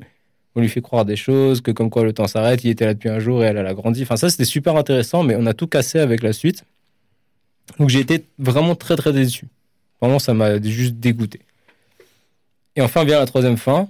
Après les crédits où tu vois qu'il y a 2000 personnes à peu près, je sais pas combien là, qui ont participé à ce jeu pourri, vraiment virez-les. Sauf la direction artistique, vraiment, c'était sympa. Tu découvres qu'il y a un pirate qui sort de nulle part, mais littéralement un pirate, une femme pirate qui sort là et dit ouais moi je veux, il y, a- un trésor caché sur cette île, je le veux et tout. Mais d'où tu sors putain? Genre l'île est censée être inhabitée et là on croise au bout de deux minutes Clover, une heure euh, le, vrai Evan et à la fin du jeu on trouve une femme. Genre mais c'est quoi ce délire? Genre l'île est perdue quelque part dans l'océan. Les coordonnées sont introuvables, c'est une légende, c'est un mythe, tout ce que tu veux. Il y a tout le monde dessus. Tranquille, tu croises des gens tous les jours. Ok. C'est n'importe quoi. C'est pour ça que je trouve que c'est une grosse dope parce qu'ils avaient un bon petit filon. Bon, attends, la pirate, elle fait quoi du coup? Maintenant, ça m'intéresse. euh. Mais qu'est-ce que j'en sais, moi? Là. Mais qu'est-ce que j'en sais? Genre, La scène, elle dure 5 minutes. Genre, t'as Evan et t'as Dizzy qui tombent sur une pirate qui dit Moi, je veux le trésor. Et Evan, il lui dit Va, va là-bas, casse-toi. C'est quoi ça, ça annonce une suite au jeu, quoi. Mais j'en sais rien. je sais pas ce que c'est. Le spin-off pirate, ça. Non, mais je te jure, et là, elle part, fin, t'es l'écran de titre. Quoi? Donc voilà, c'est pour ça que c'est une grosse dope, parce que pour moi, la pro- si ça s'était arrêté là, avec euh, l'histoire de Clover et de Dizzy, vraiment top. Je l'avais un peu cramé, l'histoire de l'île qui était euh, sur le temps, enfin qui s'arrêtait et tout, le temps s'arrête. Je trouvais ça grave intéressant, mais pourquoi ils ont cassé tout ça par la suite genre? Peut-être que c'était leur objectif, justement. De construire quelque chose pour mieux le détruire par la suite. hein. Bah, ne faites plus de jeu alors. Vraiment, Vraiment, je mais- sais pas, c'est un parti pris artistique peut-être. hein. Parce que de ce que tu me racontes, effectivement, il y a là, j'ai l'impression qu'il y a des incohérences hein, potentielles, mais de ce que tu me racontes, pour moi, c'est un parti pris artistique. Ouais, mais ils auraient pas dû. ils, auraient, ils auraient pas dû parce que franchement, ils auraient eu un plus gros succès avec juste l'histoire de Clover et Dizzy parce qu'elle était vraiment très touchante. En mode, le gars, il se bat pour sa, sa petite sœur qui est un bébé. Genre, il est arrivé un jour avant, euh, avant Dizzy et toi, tu te dis, putain, en vrai, Dizzy, elle a 17 ans, 18 ans. Si ça se trouve, c'est sa sœur qui a survécu et qui vient retrouver son frère. Elle sait pas qu'elle a un frère, elle le découvre. Lui, il meurt tout heureux, content de savoir que sa sœur va bien, que c'est sa dernière famille et tout. Vraiment, c'était super beau. Et là, tu découvres c'est juste une actrice qui est payée pour se foutre de sa gueule. Je sais pas. Je sais pas. Moi, moi d'un point de vue théorique, je trouve ça intéressant, mais après, j'ai pas joué au jeu. Donc, euh. Essaye, tu verras. Si t'arrives à survivre parmi les longs dialogues. Oui. Parce que c'est. euh, Mais et à côté de ça, le gameplay est inintéressant possible. Quoi. Mais nul à chier. ah oui. en, en- vrai, du coup, ça, c'est tout aussi intéressant de le regarder sur YouTube, quoi. Voilà. Clairement, tu perds ton temps si tu veux y jouer parce que les plateformes sont très simples. Comme je t'ai dit, un singe en fermant les yeux peut y arriver. Tu vois pas l'intérêt, genre, juste de gagner du temps. Et le plus drôle dans toute cette histoire, c'est qu'il y a un succès sur Steam où il faut passer plus de 15 minutes à résoudre un puzzle. je te jure, je laisse le jeu tourner en- pour avoir succès. Genre, c'est quoi, c'est un succès qui se moque de toi en mode euh, t'as passé plus de 15 minutes sur le puzzle Voilà, en mode t'es débile. Alors que vraiment, en 30 secondes maximum, tu résous euh, chaque puzzle. Hmm. Vraiment, le plus dur, j'ai mis 30 secondes. Ok. Pour te dire, en 15 minutes, j'étais en mode, on se fout de ma gueule, mais jusqu'au bout avec ce jeu ou quoi C'est- Non, mais c'est- c'est c'est hilarant. Et en plus, le puzzle, enfin, il n'y a aucun intérêt, tu fais juste sauter, genre, euh, tu gagnes rien. Ça apporte rien à l'histoire, juste à faire durer le jeu. Ok. Toi, on te dit, waouh, tu résous tes monolithes et tout, ça active des trucs, ça active que dalle. Genre, rien, tu vois juste qu'il y, avait une civilisation avant sur l'île. Tu sais pas ce qu'ils sont passés, tu sais pas qui était là, tu sais pas que- en quelle langue c'est. Le mec, il arrive à décrire alors que tu sais pas d'où il sort, il vient juste d'un village paumé. Il y a trop d'incohérences, tu vois. Ok. Donc c'est pour ça que soit ils ont. Enfin, pour moi, ils ont pas assez exploité le début. Et ils auraient pu aller vraiment dans un délire avec l'île où le temps s'arrête, etc. Ça aurait pu être grave stylé. Mais tout casser pour euh, juste donner du crédit à deux personnages dont on s'en fout littéralement dans toute l'histoire, aucun intérêt. Donc déjà ça, il y a les puzzles qui servent à rien. La- les musiques sont plus chiantes qu'autre chose. Franchement, je me suis ennuyé. Et encore, par moment, j'ai joué sans le son. Tellement Ok. c'était agaçant. Surtout les petits bruits quand t'étais en flashback là. et- Pourquoi? Un truc qui grésille là. Pourquoi? Surtout que les scènes elles durent au moins 5 minutes en flashback, donc t'as un Mmh. grésillement tout le temps. Mais pourquoi? C'est- C'est c'est chiant et tout. Bon, Bon. à en retenir, il est beau. Et voilà. Et l'histoire jusqu'à la première fin est intéressante. Voilà, c'est c'est super intéressant. Après, qu'on m'explique le truc du pirate, pourquoi pas? Ça peut être marrant, ça peut être un délire à eux dans leur jeu, tu sais, euh, Easter egg ou je sais pas quoi. Pourquoi pas, tu vois. Mais... Et casser ce- ce- cette beauté, cette relation entre euh, frères et sœurs qui se retrouvent perdus depuis de longues dates, tout, euh, mystérieuse avec le temps qui s'arrête, c'était Et le jeu a été reçu comment du coup? Bien. Il a Bah. été adoré par les gens. Mais il y a une raison à ça du coup. Bah, laquelle? Non, mais parce que Ils sont pas été d'accord avec toi. Non, mais parce que j'ai lu beaucoup de critiques où, en fait, ils sont tous d'accord avec moi sur l'histoire entre Clover et Dizzy, frère et sœur, qui est vraiment exceptionnelle, mais juste la suite, on s'est tous demandé pourquoi. Hmm. Genre, pourquoi vous avez fait ça Genre, euh, vous manquiez d'inspiration, fallait rentabiliser les, les 8 euros, non, 9 euros sur Steam, je sais pas quoi. Genre, très cher en plus, 9 euros sur Steam pour une dope pareille. Genre, je, suis- je suis désolé. Genre, ok, niveau arti- artistique, ça s'inspire du, enfin, du, du Japon, etc. En pixel art et tout, en 2D, plateforme, c'était sympa. C'était, vraiment, il est très très beau hein, sur ce point. Genre, tu vois la bande-annonce, ça te semble intéressant. Mais il y a que du blabla. Que, que, que du blabla. Et on te vend ça comme un truc avec des puzzles, des énigmes, des casse-têtes. je les attends toujours. Petite question, euh, c'est quoi la durée de vie du jeu? Un playthrough? 3 heures. Seulement 3 heures. Ouais, et encore. Moi, j'ai skippé pas mal de, de- de dialogues, hein, je, je comprenais rien. J'ai Aucun intérêt. Genre, on parle de jeu de cartes alors que, enfin, on essaie de sauver une enfant. Hmm. Pourquoi? Mais ouais, 3 heures max. Et en plus, petite euh, mention spéciale, tu peux skip les puzzles. T'appuies sur Start et tu fais passer et c'est bon. Enfin, Oh mon dieu. ok. aucun intérêt. Genre, Après, T'as même un succès pour faire ça. Ils les ont juste mis pour euh, justifier le fait que c'est un jeu vidéo quoi, limite. euh. Voilà, voilà. Ok. Honnêtement, euh, aucun intérêt. Surtout qu'il y a des trucs qui sont agaçants. C'est genre, tu résous un puzzle, tu fais un pas, t'as une scène de dialogue genre de 3-4 minutes, tu fais trois pas, t'en as encore une de 4-5 minutes. Mm. insupportable. Genre, laisse-moi avancer au moins. Laisse-moi au moins passer l'écran, au moins au prochain écran que tu me fasses quelque chose. Donc, déjà, ça, c'était, franchement, c'était euh, repoussant. Et Dizis, au début du jeu, vraiment, c'est une garce. Genre, elle est là, arrogante, elle insulte tout le monde et tout, tu sais pas, elle est vénère, mais elle sait pas pourquoi elle est là, tu comprends rien, elle est juste énervée. L'autre, il lui parle même pas, il l'ignore. Et d'un coup, ils sont frères et sœurs. Hmm. Bon, ok, pourquoi pas, je veux bien le gober face à tous les, tous les trucs mauvais que vous m'avez vendus après, mais heureusement que je l'ai gratuit dans un bundle. Parce que j'aurais été vraiment très très déçu. Et c'est le premier jeu qui m'a fait faire écrire une critique négative sur. euh, Enfin, un avis négatif sur Steam. Bah, il t'a embarqué dans son univers pour mieux le détruire par la suite et. Si c'était ça l'objectif, franchement, top. Respect, ils ont rempli leur contrat. Ouais, c'est c'est vraiment dommage parce que, comme dit, il avait un potentiel euh, monstre. Et, Rappelle le nom du jeu du coup? Et Vance Remains. Voilà, si vous avez envie de pester euh, pendant 3 heures sur un jeu qui va briser votre petit cœur, bah, Allez sur YouTube. allez sur YouTube, ouais, voilà, Achetez pas exactement. ça. non, mais 9 euros, c'est. c'est- C'est abusé. Non mais rigole, mais ben, du coup j'ai envie de voir sur YouTube à quoi ça Mais ressemble. vas-y, non, mais franchement, me, ça me est rend beau. curieux. Il est beau. Oui, Très très beau. J'ai adoré. euh, visuellement, franchement, c'était un petit plaisir. L'île est plutôt sympa. Après, tu trouves euh, des trucs en mode. euh, des canaux d'irrigation détruits et tout. Tu sens que l'île, elle a vécu, qu'il y a eu des expériences dessus. Donc, tu vois qu'il y a un potentiel, mais pas exploité. Enfin, Ils t'ont- pondu une histoire juste pour justifier que bah, t'es là sur l'île. Plus, on te dit même pas comment tu trouves l'île. Tu, enfin, tu demandes à des habitants, ils te disent l'île elle est là-bas. Alors que c'est une légende, c'est un mythe. C'est censé être très dur à trouver. En deux secondes, tu l'as trouvé. Mais pourquoi tu vois, c'est- Ouais, c'est dommage. C'est très déroutant. J'ai été très déçu. C'est un des jeux que j'ai fait avec ma copine aussi, qui euh, puisque Hugo a fait un petit message à sa copine. Bah, du coup, euh, On voir le faire, punaise. Eh J'ai ouais, pas envie, ouais. moi. bah, démerde-toi. C'est toi qui rentres à la maison après. punaise, c'est vraiment plus. Bah, voilà, Solène, je t'aime beaucoup. Je suis fier de toi aussi. euh, voilà. Coucou Héloïse. Mais non, mais bref, tu vois, même elle, genre, je, je l'initie aux jeux vidéo, je lui montre pas mal de jeux vidéo, on en fait certains ensemble. Genre, on a fait Final Fantasy X ensemble, qui est une belle histoire. On s'est fait des Resident Evil, de temps en temps, on me regarde jouer à des jeux. Genre, euh, là, j'ai commencé Greek, euh, Mythology Revolution, je crois, un truc dans le genre, je sais plus le nom exact. Ah, j'ai fait deux, trois petits jeux avec elle où de temps en temps, elle me regarde, elle s'intéresse vraiment. Et même elle, elle a rien compris. En mode, Ouais. mais pourquoi?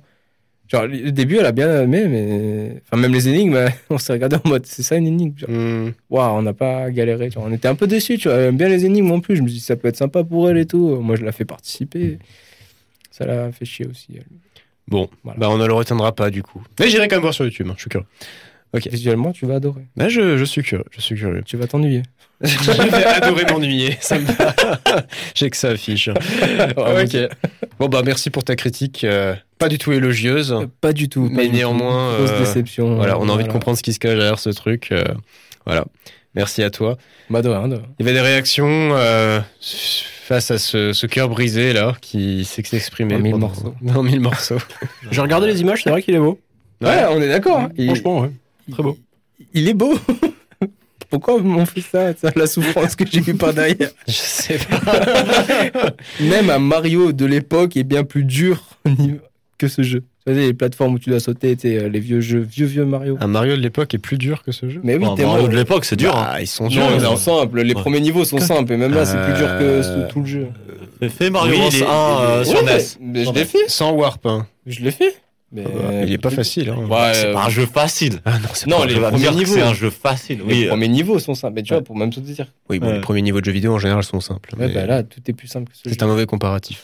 Non, bah, Tu n'as pas ta visiblement, c'est un, cette c'est- c'est un jeu. Allez, je m'en vais. En gros, ce que tu dis, c'est juste un jeu à scénar qu'un mauvais scénar. Quoi. Exact. Voilà, Ah, ça- donc forcément, moment C'est de la merde. Je le dis haut et fort, le cœur. Eh ben, dis mais on donc. verra. hein. Je je dirais check. Bon, Je lui fais de la pub sans le vouloir. c'est ça en plus. Il y a des gens qui vont écouter, ils vont se dire Oh, mais ça a l'air pas mal en vrai, j'ai bien envie de voir. ce que Franchement, il c'est. a l'air joli le jeu. De toute façon, Romain il dit toujours des, des conneries, donc euh, on va partir du principe que. Verras, tu verras, ils sont tous d'accord avec moi. homme n'a aucun goût. Bien Bien dire dire, que je Super me dire, Mario ah bah c'est si, en fait, t'avais du goût. Un genre de revanche pour la prochaine. 3 heures, pourquoi pas. Ah, vraiment, 3 heures. On va euh, déployer le tapis rouge pour la dernière partie de cette émission. Qui Oh. va être entamée par notre cher, tendre, glorieux, incroyable Hugo. Quel honneur. Quel. Ah, mais je Même sais. pas besoin d'en faire autant. Mais je te vois trembler, lire tes notes depuis avant, tu es fébrile. Alors, Tu n'attends que ça. c'est c'est pas tant que je suis fébrile, j'ai hâte de parler du jeu en question, mais c'est surtout que euh, j'ai pas eu énormément de temps pour me préparer et euh, c'est un vrai mastodonte pour le coup, même si c'est un, un- un jeu indépendant, un tout petit jeu indépendant, mais un mastodonte de contenu et de lore, tout ce que j'aime. Tout ce que tu aimes, ouais. Donc voilà, donc euh, le jeu en question, c'est Salt and Sanctuary. Donc c'est un, comme dit, un petit jeu indépendant sorti par euh, le studio euh, Ska, Ska's Game, qui ont réalisé ben, Salt and Sanctuary, et du coup désormais très récemment Salt and Sacrifice. Et le jeu est sorti en 2016, et en termes de genre, c'est le croisement. Non, c'est pas un croisement, c'est un Metroidvania, pur et dur, c'est de la 2D. euh, les graphismes euh, sont, dessinés en fait. Dessinés, alors, dessinés comme pour un Hollow Knight, mais pas dans le même style qu'Hollow Knight. Euh, mais ça donne un petit air d'authentisme en fait et une petite touche très agréable dans un jeu qui est très sombre et je vais en venir. Et du coup, c'est un Metroidvania, mais avec d'énormes inspirations, et énorme est un euphémisme, d'énormes inspirations de Dark Souls. Et à bien des égards, je vais y venir. Mais pour commencer, euh, je vais vous euh, lire la petite préface du jeu. C'est littéralement les trois lignes, dans quatre lignes, qu'il y a avant qu'on prenne le contrôle de notre personnage. Ça sert à mettre un peu de contexte. La préface est très simple, vous verrez. Je commence. Le monde a connu la guerre pendant des siècles, mais la paix est enfin à portée de main. Nous devons amener la princesse au royaume de l'autre côté de la mer, où une alliance par mariage nous sauvera tous. Échouer cette mission plongerait le monde dans des jours bien plus sombres. On- on- c'est presque du Mario. hein. C'est Ah, euh, d'une voilà, simplicité déconcertante, mais euh, c'est extrêmement trompeur. Le jeu est extrêmement trompeur, tout comme l'île sur laquelle on va pas tarder à atterrir. Mais du coup, voilà, on crée notre personnage. euh, c'est euh, une création de personnage relativement standard par rapport à un Dark Souls. C'est même d'ailleurs presque un copier-coller. On choisit sa classe qui commence avec un certain, un certain équipement. Euh, le, le guerrier, euh, le mage, le clerc, le paladin. Voilà, donc euh, on commence avec des classes relativement standards. Mais euh, on choisit également, c'est également le cas dans Dark Souls, son, entre guillemets, ethnicité, race, je sais pas comment on veut le dire. Et c'est là que ça commence déjà à poser les fondations d'un lore très dense et peut-être même trop dense pour un jeu d'un si petit calibre qu'un petit jeu indépendant comme ça. Parce que chaque ethnie provient d'un endroit sur la carte du monde, la carte du monde qui est affichée quand on choisit son ethnie, avec un descriptif euh, succinct, mais pas limité, de cette ethnie, de cette civilisation. Et euh, chacune de ces civilisations a sa propre histoire, extrêmement bien développée, extrêmement bien écrite, très dense, avec sa propre culture, ses propres croyances. Et euh, justement, ces croyances, je vais y venir plus tard, parce que les croyances et les dieux, la mythologie, est un point très important dans le jeu. Parce qu'il va définir une partie de l'évolution du personnage, mais également de l'histoire qu'il y a derrière. Et du coup, le choix de cette ethnie n'engage en rien, parce que les croyances ne dépendent pas de l'ethnie, on peut choisir, on peut changer. Mais euh, c'est très complet. Et je vais peut-être euh, un peu plus tard, oui, j'ai prévu de parler de deux, trois, ou trois exemples, en fait, pour montrer la, complexité euh, et les, certains mêmes enjeux géopolitiques au sein du jeu. Et je, parle, je, viens d'utiliser le mot géopolitique pour un jeu dans lequel je reviens à la présente critique que j'avais fait sur, sur Elden Ring, où on est encore plus du père du début à la fin qu'Elden Ring. Et c'est un truc de ouf. Le jeu, la première fois que je l'ai fait, c'était dans sa phase de bêta, ça devait être en 2015-2016. J'ai fait le jeu, j'ai pas prêté attention à quoi que ce soit. Pour moi, c'était Dark Souls en 2D. Et là, je, commence à, lire le lore et je me prends claque sur claque sur claque sur claque. Et notamment pour préparer cette critique, euh, j'ai lu, euh, parce que ça a été fait, un réditeur très très fan du jeu, qui a beaucoup apporté à la communauté, a écrit un essai, une analyse du jeu, de son lore et euh, de tout ce qu'il y a derrière. cet essai fait quasiment 90 pages. C'est un truc de fou. le crédit, enfin non, je vais pas essayer l'expression anglaise. On va rendre à César ce qui est à César. Asuko 13 sur Reddit, voilà. Le bouquin, euh, parce que j'appelle ça un bouquin, hein, parce qu'il a la, taille, la taille d'un bouquin, hein, s'appelle euh, le Drowned Tom, donc le tome noyé. Noyé parce que le jeu a une très forte connexion avec l'eau, la mer, l'océan, euh, notamment Salton Sanctuary, le sel, le sel, la mer. Je vais y venir. Mhm. Mais voilà, c'est d'une complexité incroyable en termes de lore et on peut passer à côté encore plus facilement que dans Elden Ring. Autant dans Elden Ring, certaines mises en scène euh, de, le décor, euh, les, ce qui passe, les cinématiques, te font comprendre des choses par rapport. Tu comprends un contexte global quand tu arrives chez un boss. Tu comprends à peu près le contexte global quand tu arrives dans une zone. T'es dépaysé, mais tu comprends quelque chose. Salton Sanctuary, c'est plus complexe que ça, parce que le jeu est un mystère en soi. Mais passons, là, j'étais en train de parler de, de, création de personnages, regardez où j'en suis, quoi. C'est annonciateur de la suite. Mais du coup, voilà, on prend contrôle du personnage dans le bateau, et euh, à notre réveil, on se rend compte que le bateau est assiégé des, pirates et euh, peut-être quelque chose d'un peu plus sombre et complexe, essaie de faire couler le bateau. On se défend, on tue ce, ce, qui se met sur notre chemin, pirate sur pirate, pour arriver jusque sur le pont où euh, nous accueille une créature presque euh, toulouienne, je sais même pas comment je pourrais décrire ça, qui s'appelle The Unspeakable Deep. je pourrais même pas traduire ça en français, c'est vraiment quoi, l'indicible. Euh, oui, c'est l'équivalent. Voilà, euh, celui dont on ne prononce pas le nom, celui qui n'a pas vraiment de, de, forme en fait. L'ineffable. Euh, l'ineffable, oh, c'est magnifique. Merci. Mais du coup, cette créature nous tombe dessus et il est possible, bien sûr, comme tout bon Souls, de le défoncer. Mais encore à ce jour, et le jeu, je commence à le faire beaucoup de fois, et là où dans les Souls, j'ai pas de problème à défoncer les postes de début, là, j'ai toujours pas battu une seule fois. Il me, il me, il me ramasse la gueule, mais en toute beauté. Et euh, du coup, euh, blackout, on sait plus ce qui se passe. Le bateau coule parce que on se réveille euh, et à quelques mots, le personnage dit se rappelle surtout de cette dernière phrase et jouer cette mission plongerait le monde dans des jours bien plus sombres. Je me réveille au son des vagues s'écrasant contre les rochers. Je suis vivant. Je dois trouver la princesse. Voilà. Et on ne sait pas qui c'est qu'on incarne exactement du coup. Un personnage sans nom? Comme dans tous les Souls. Voilà, l'histoire de ton personnage, euh, ce qu'il faisait sur le bateau. Par exemple, si tu es un chevalier, tu es peut-être un garde royal de la princesse. Si tu es un clerc, tu es peut-être en pèlerinage. Si tu es un voleur, tu t'es peut-être faufilé au bord du bateau. Qui sait? C'est toi qui écris ta propre histoire, qui te l'imagine. Et c'est libre à interprétation. Mais du coup, voilà, on se réveille euh, sur un rivage, sur une île, dans la brume. On ne sait pas où on est, on ne sait pas ce qu'on fait, on sait juste qu'on a un objectif, retrouver la princesse. Et euh, voilà, donc euh, je vais aborder un point assez important pour comprendre un peu ce qui se passe. C'est la place du sel dans Salton Sanctuary. Alors, Est-ce que c'est un jeu de mots euh, sur la difficulté du jeu, entre autres je suis sûr à 100% que ça doit en faire partie. Ouais, bah Hein, c'est c'est sûr. Et d'ailleurs, euh, il y, a- il y a une petite citation que j'ai gardée après, mais voilà. Dans Salton Sanctuary, les hommes et les créatures sont ce qu'on appelle des saltborn, des nés du sel.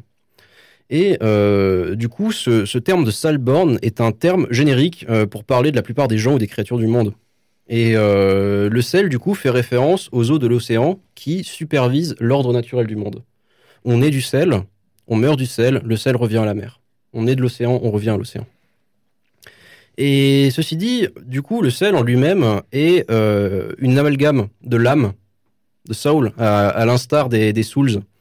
Et euh, justement, quand on tue un ennemi, ou quand on meurt, on redevient sel. C'est littéralement l'essence vitale, l'âme d'une personne. Et du coup, il y a deux types de sel, le sel vivant, qui fait mouvoir les êtres vivants, et le sel mort, qui est un peu plus euh, complexe dans son explication. Mais du coup, il y a une petite citation qui se trouve en jeu. Et euh, bah, je vais lire la citation avant d'expliquer. Mais du coup, c'est juste la valeur de l'humanité est le sel sur son front, car c'est l'essence de sa vie. Voilà, c'est juste euh, de la contextualisation. Et ce qui est intéressant, c'est que cet petit extrait provient littéralement presque d'une Bible qui est canon au monde de Salton Sanctuary. C'est-à-dire que quelqu'un dans ce monde a écrit un ouvrage qui régit euh, les principes naturels de ce monde. C'est quelque chose qui... In-game, il y a quelqu'un qui a. Je comprends pas. Non, voilà, dans- dans- en fait, voilà, c'est comme si dans notre monde, tu vois, on a la Bible, Oui. qui est, euh, voilà, euh, qui, est- qui essaie d'expliquer, voilà, la création de l'homme.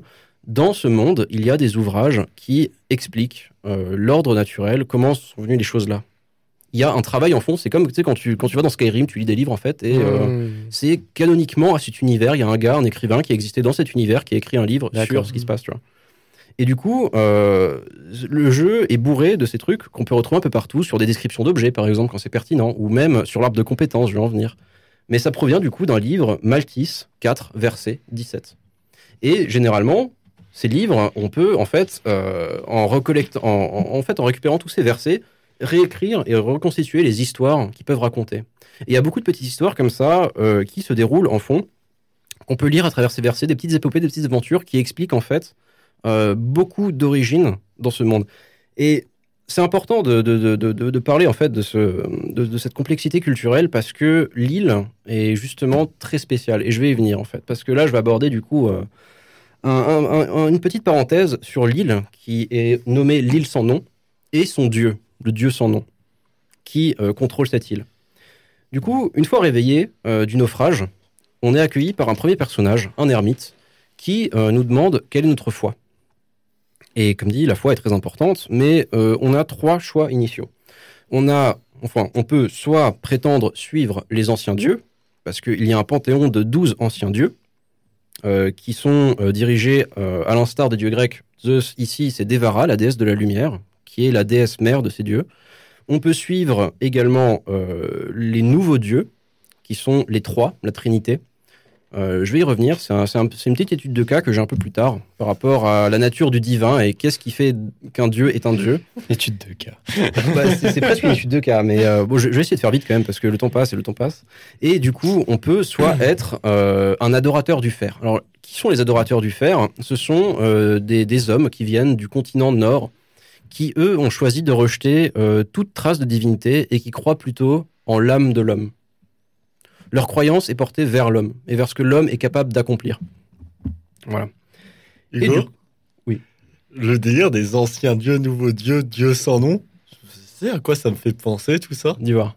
C'est juste pour ça à Game of Thrones. hein. Dans Game of Thrones, il y a exactement les mêmes trucs. Et, hein. et- et justement, Ouais. et justement, c'est, euh, c'est- je, je- je voulais en parler un Mais moment, mais veut faire. Et, mais exactement. Et, et c'est ça qui est incroyable, c'est que euh, c'est très réminiscent euh, de l'œuvre de George Martin, en fait. Ouais. Toutes ces cultures, toutes- tout ça, tellement de minutie et d'écriture qu'il y a derrière. Et toute la complexité des panthéons. Et je vais arriver parce qu'il y a bien plus de dieux que ça. Je vais pas tous les prendre. Non, mais parce je- qu'en fait, vraiment, ancien dieu, nouveau dieu, c'est dans Oui, Game of ouais, Thrones. ouais, dieu sans nom, c'est dans Game of Thrones. Les îles de fer, bon, c'est peut-être pas exactement ça, mais. Bah, c'est pas exactement ça, mais. Euh, il y a un peu ce délire de, de leur mais, côté, mais oui, bah, tu, tu ressens les inspirations. Le jeu Ouais. est très inspiré de beaucoup de choses, mais arrive à créer son propre petit univers cohérent et très intéressant. Mais du coup, on arrive sur cette île, on est accueilli par cette personne, on sait pas qui c'est, on sait pas d'où il sort. Qui sera, il est très intéressant par rapport à un très gros plot twist vers la fin du jeu. Mais je vais pas y venir. Je vais, je vais évoquer certains points de, certains points de l'or, certains points euh, qui sont censés être découverts par soi-même. Mais le jeu, ça fait un petit bout de temps qu'il est sorti. Je vais pas me gêner pour en parler. Ceux qui veulent pas se spoiler euh, pourront fermer leurs oreilles. Vous, vous avez pas le choix, par contre, c'est dommage. mais, euh, mais voilà. Donc, en fait, en se baladant sur cette île et au fur et à mesure des rencontres avec des PNJ, au fur et à mesure de nos discussions avec eux, on se rend compte que quelque chose ne tourne pas rond sur cette île. Hmm. Cette île n'apparaît sur aucune carte. On ne sait pas où se trouve cette île. On ne sait pas ce qui s'y passe et ce qu'on y voit n'est pas naturel. Et c'est là que euh, l'histoire de la princesse, pouf, la poudre de perlimpinpin, ça disparaît. Les enjeux deviennent tout autres. Mais du coup, cette île, sur cette île, des phénomènes étranges se déroulent et des créatures étranges, impies, rôdent dans l'ombre. Mhm. J'avais parlé du, du- du- de l'Unspeakable Deep au début. Il fait partie euh, d'une race de créatures qui s'appelle les Kraken. Ou si on dit plus rapidement, Kraken. hein, parce que la mer, tout ça. Mais je vais y revenir un peu plus tard. Bref, voilà. Et- et- enfin, je- fois cette ah, phrase non, qui je- apparaît je- dans Non, mais en fait, je, je commence à, bran- à, à vers autre chose, tu vois. Enfin, c'est terrible. Mais faut que je me concentre. Voilà. Et, euh, et du coup, en fait, on se rend très vite compte qu'il y a des lieux sur cette île qui ne sont pas censés être sur cette île parce qu'ils se trouvent sur les continents respectifs. Par exemple, à un moment, tu te retrouves dans une zone qui s'appelle le, Red Hall of Cages, qui est le, hall rouge des, cages, des cellules, peu importe, qui est euh, un donjon de torture pour les hérétiques qui refusent d'accepter euh, les nouveaux dieux. Et ce hall est censé se trouver sous le château euh, du royaume d'Ascaria, sur le continent Est. Mais il est là. Elle est, la salle est physiquement là. Il y a également le château des tempêtes qui se trouve là, alors qu'il n'a rien à faire ici. Le ziggurat de la poussière qui est là, et tu comprends pas. Quelque chose, quelque chose attire ces zones, recrée ces zones sur l'île. Et c'est pas la fin des phénomènes étranges. Mais du coup, je passe, je passe, je passe, je vais vers la fin du jeu. Et une petite révélation, c'est qu'en fait, cette île, c'est euh, une sorte euh, de limbo, de limbe. C'est-à-dire un état incertain entre la vie et la mort. Parce qu'il s'avère que notre personnage, en fait, est mort noyé lors du naufrage au début du jeu. Et en fait, se trouve dans parcourt en fait les limbes de l'île sans nom. Et, euh, et du C'est coup, c'est vraiment ce qui est ou c'est une interprétation ça? C'est vraiment ce qui est. C'est révélé par le personnage mystérieux du début du jeu, qui Ok. est également coincé dans les limbes, mais depuis bien plus longtemps. Donc la princesse, on la sauve jamais au final. On... Je préfère ne pas parler du scénario de la princesse parce que ça devient très très complexe. C'est quelque chose à découvrir soi-même. Euh, c'est euh, c'est un, gros complot, enfin c'est un truc de dingue. euh, Bon, juste pour qu'on comprenne euh, le plot de base en mode il faut sauver la princesse, machin bidule, on s'en bat les couilles. on s'en fiche On complètement. s'en bat les couilles. Du coup, en gros, si on n'a rien suivi au lore, on comprend rien à ce qu'on fait, quoi. Ouais. D'accord. C'est un jeu qui est très archéologique, Ouais. qui, te, qui te demande pas. c'est- incroyable niveau gameplay, mais par contre, tu veux comprendre les enjeux qu'il y a derrière, tu t'intéresses au lore. Euh, T'es parti vraiment pour un retournement de tête, Hmm. mais un truc de fou. Mais, euh, mais du coup, voilà. Donc en fait, euh, c'est une limbe. Et du coup, dans ces limbes, on en apprend plus sur la nature de notre personnage, qui est l'éternel non-mort, l'éternel noyé, et du coup, la nature de l'île. En fait, lors de notre mort, pendant le naufrage, on est passé de l'état de sel vivant à sel mort. C'est-à-dire que à notre mort, on redevient sel, mais les brises de l'île, le vent de l'île nous ramène au sanctuaire, qui sont des lieux euh, comme les bonfires dans Dark Souls, Mhm. sont des lieux dévoués au culte qu'on suit. Et là-dedans, quand, no- quand notre sel y revient, on revit. On ne peut pas mourir. C'est l'explication pour euh, le, le Die and Retry dans Dark Souls. Mais voilà. Et du coup, euh, on, on- on apprend au fur et à mesure de nos pérégri- pérégrinations sur l'île que les gens qui meurent en mer, peu importe où dans la mer, se retrouvent coincés sur cette île, dans cet état de limbe entre la mort et la vie, où leurs décisions vont définir euh, leur sort futur. Et du coup, euh, le dieu sans nom, qui en réalité n'est pas encore un dieu, mais est une entité supérieure qui n'est pas Saltborn, qui n'est pas né du sel, parce que les dieux ne sont pas nés du sel. il possède ce qui s'appelle une candlelit soul, donc une âme euh, bah, éclairée par une bougie, je sais pas comment je vais traduire ça, c'est un peu littéral, mais voilà. Et du coup, ce dieu aspire, enfin, ce non-dieu aspire à devenir un dieu. Mais pour être un dieu, on ne peut pas juste être un dieu comme ça. Pour être un dieu, il faut que des gens aient foi en toi, en ce que tu représentes. Oui, comme souvent. Et ce dieu euh, utilise un chemin un peu, euh, un peu dérivé pour, pour, pour, pour atteindre ce, ce, ce- rang de divinité. En fait, en piégeant l'âme des gens morts en mer sur cette île. Et en fait, ils, ils, ils volent leurs souvenirs, récupèrent leurs souvenirs de là où ils vivaient et euh, reproduit ces environnements sur son île. D'où le fait de trouver des zones qui n'ont rien à faire ici, ici. C'est une amalgamation, une, une amalgamation, ça se dit ça? Une amalgame. une amalgame en fait de tous les souvenirs des gens morts sur cette île. Et c'est pour ça que c'est une île, mais qui peut proposer énormément d'environnements euh, différents. Et en l'expliquant de façon euh, relativement compréhensible, euh, des, le, le fait de passer d'un château à un marais souterrain à une fabrique de sel. Alors, ah oui, putain, putain, oh, j'ai oublié de parler de ça. Je voulais parler de. de, de- Non, c'est bon, j'y parlerai- j'en parlerai plus tard. Mais, Il faut clore, monsieur Phil. mais, mais voilà, en fait, du coup, euh, cette île euh, qui me, cette île extrêmement mystérieuse, euh, ent- entourée de brume, me, me rappelle énormément. Je sais pas si vous voyez le, le- le tableau d'Arnold Böcklin, l'île des morts. Oui. Voilà, le, le passeur qui amène avec sa barque Oui, je vois, ouais. les morts vers cette île mystérieuse entourée de brume. Je pense qu'il doit y avoir une inspiration qui se cache derrière, en fait, ça. Mais voilà, cette île n'est pas un lieu à proprement dit réel auquel on pourrait naviguer physiquement.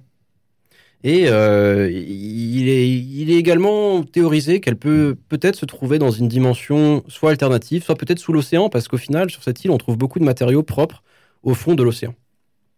Et il y a même des plots par rapport à ça qui sont très complexes, mais je vais ne pas y venir parce que on ne va jamais en finir. Mais euh, cette île, euh, parce que ceux qui viennent de l'océan, enfin ceux qui naissent de l'océan reviennent à l'océan, et beaucoup de personnes euh, prestigieuses, célèbres, des rois ou des héros, euh, ont des, des rites funéraires euh, un peu à la viking où ils- on les met sur une barque, on met feu à la barque et ils reviennent à la mer. Hmm. Et du coup, sur l'île se croisent beaucoup d'époques différentes et beaucoup de personnalités différentes. Ce qui explique certains boss qui sont morts il y a des centaines d'années, mais que tu retrouves sur l'île et que tu es amené à combattre, en fait. Et c'est super intéressant, du coup. Mais euh, voilà, passons un peu sur l'île parce que euh, on en parle un peu trop. Euh, J'aimerais du coup discuter tout d'abord euh, de la race des Kraken parce qu'ils sont assez intéressants et euh, c'est une menace très présente sur l'île et surtout très étouffante parce que le jeu a un- un- une atmosphère extrêmement lourde et surtout extrêmement sombre. Au point où rien qu'y jouer, parcourir cette île, parcourir ces environnements est oppressant. Au point où euh, on, on peut même se sentir mal à l'aise juste en se déplaçant. On a toujours l'impression que quelqu'un rôde dans l'ombre qu'il y a derrière nous, parce que le jeu est très sombre. Im- de, de façon imagée, mais également de. On voit l'inspiration des Dark Souls. Voilà. Mais sombre à un point où souvent tu es obligé d'allumer une torche pour voir ce que tu, ce que tu fais, tu vois, dans ton environnement. Et c'est extrêmement oppressant. Et dans ces ombres rôdent les Kraken. Les Kraken, du coup, c'est des anciens démons de la mer qui se nourrissent de trois choses. Euh, du coup, de l'énergie pure, du sel et des hommes. Et ces Kraken ont la propriété euh, de pouvoir, en fait, rôder à la surface de l'eau. Et c'est comme ça qu'en fait, ils s'attaquent aux, différents bateaux qui essaient de faire de traverser dans des zones un peu, euh, peu contrôlées. Et on ne sait pas également ce qu'ils font. On- ils ont un cycle de vie que je ne vais pas détailler parce que c'est compliqué. Et euh, tout ce qu'on sait, c'est que euh, ils entretiennent une relation bénéfique avec ce dieu noyé, enfin ce dieu sans nom, parce que ces kraken vont détruire les bateaux, faire mourir des gens dans la mer, des gens euh, qui vont revenir du coup sur l'île euh, sans nom et qui vont euh, contribuer au grand plan du dieu sans nom pour devenir dieu. Mais voilà, c'est des créatures qui ont la propriété également de pouvoir shapeshift, changer de forme à volonté. Et beaucoup en utilisent pour tromper le joueur et l'attirer dans des endroits pour mieux le, bah, le, le manger, quoi, en fait. Et euh, c'est également euh, très, très, très, euh, comment dire, ça rend paranoïaque en fait. Parce que plus d'une fois ça arrive et c'est pas très agréable. Mais du coup, voilà. Il y également, j'aimerais également parler un peu de, magie, des différentes magies qui peuvent exister, parce que la magie c'est très important dans un monde, dans un monde fantastique. Et du coup, il y a plusieurs types de magie. Déjà, je vais commencer par la première, la pire et la plus interdite, qui est l'alchimancie. L'alchimancie, c'est le fait d'utiliser le sel et de soumettre la volonté de la mère à la sienne pour créer des choses à partir de ce sel, parce que tout est créé à partir de sel, sauf les dieux, et de les plier à ta volonté, créer des monstruosités en fait. Et c'est une magie qui est absolument interdite parce qu'elle va à l'encontre de tous les principes naturels de ce monde. Cependant, sur l'île sans nom, et ce n'est pas quelque chose qui a été euh, créé à partir des souvenirs des morts, il existe un grand laboratoire d'alchimancie qu'on explore vers la fin du jeu et qui révèle bien des secrets de cette île. Et un lieu euh, bien dégueulasse d'ailleurs. Mais voilà, c'est un style de magie interdit. Mais euh, il y a également aussi euh, la magie, à proprement parler, la magie fantastique, le feu, la foudre, tout ça. C'est ce qu'on appelle. alors, comment est-ce que je peux décrire ça en français? Dans, en, anglais, ils disent The Weave of, of Fire and Sky. En gros, c'est la, la, la, The Weave. c'est un mot qui était dans Warhammer aussi, mais je sais pas comment le, le traduire en français. Bref, c'est euh, c'est trop compliqué. Ce qu'il faut s'imaginer, c'est que il existe un continuum. Voilà, une, espèce de balance avec le feu et le ciel. Tout mage puisant dans les éléments peut invoquer le feu ou la foudre du ciel. Mais trop penché vers un de ces éléments déséquilibre la balance et euh, peut créer, oui, créer des situations dangereuses, voire provoquer la mort violente du mage. Et le fait de devoir équilibrer entre ces deux types de magie est quelque chose qui existe dans le lore, mais qui est également une mécanique en jeu en jouant un mage. Trop utiliser de magie de feu te fait trop pencher vers le côté du feu de la balance, etc.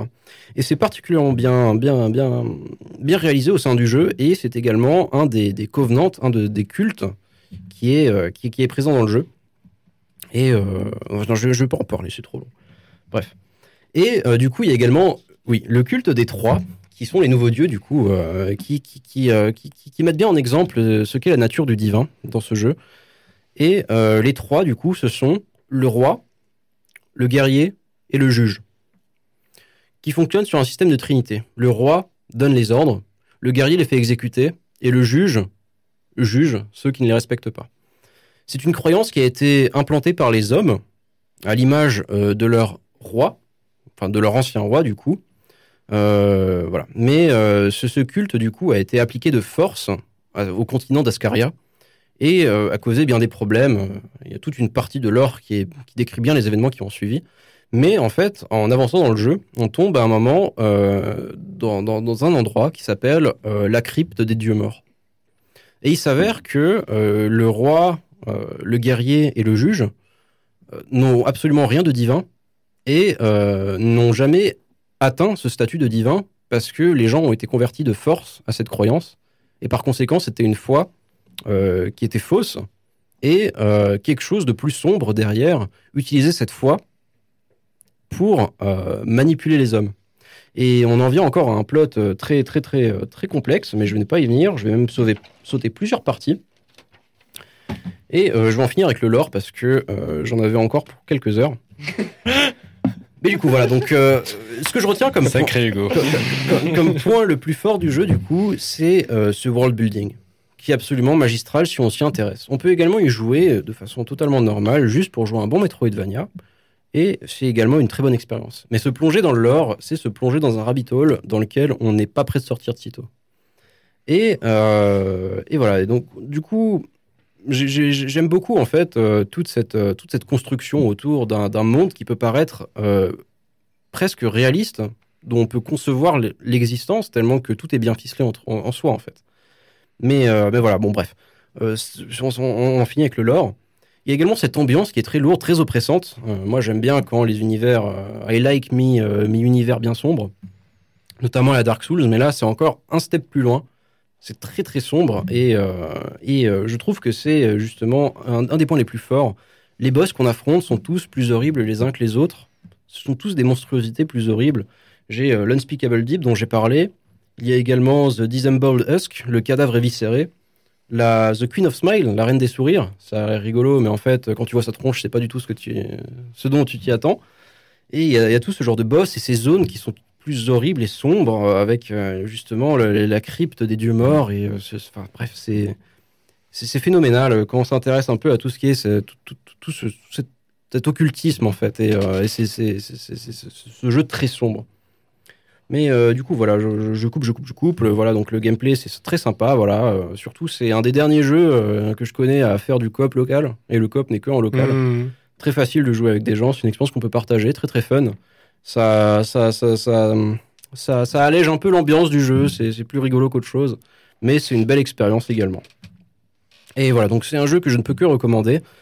Euh, récemment, comme dit, il y a eu euh, Sultan, euh, Sacrifice qui est sorti, mais il coupe complètement avec euh, cette, cette construction qu'il y a derrière Sultan Sanctuary et qui est plus une histoire d'inquisition et de chasse aux mages, mais ce n'est plus vraiment un Metroidvania pour le coup.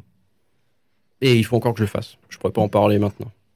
Tu veux pas encore parler de ah, pendant quelques heures ah, Il commence à faire chaud, on est tous en train de transpirer là, c'est invivable. Je pense qu'on va couper.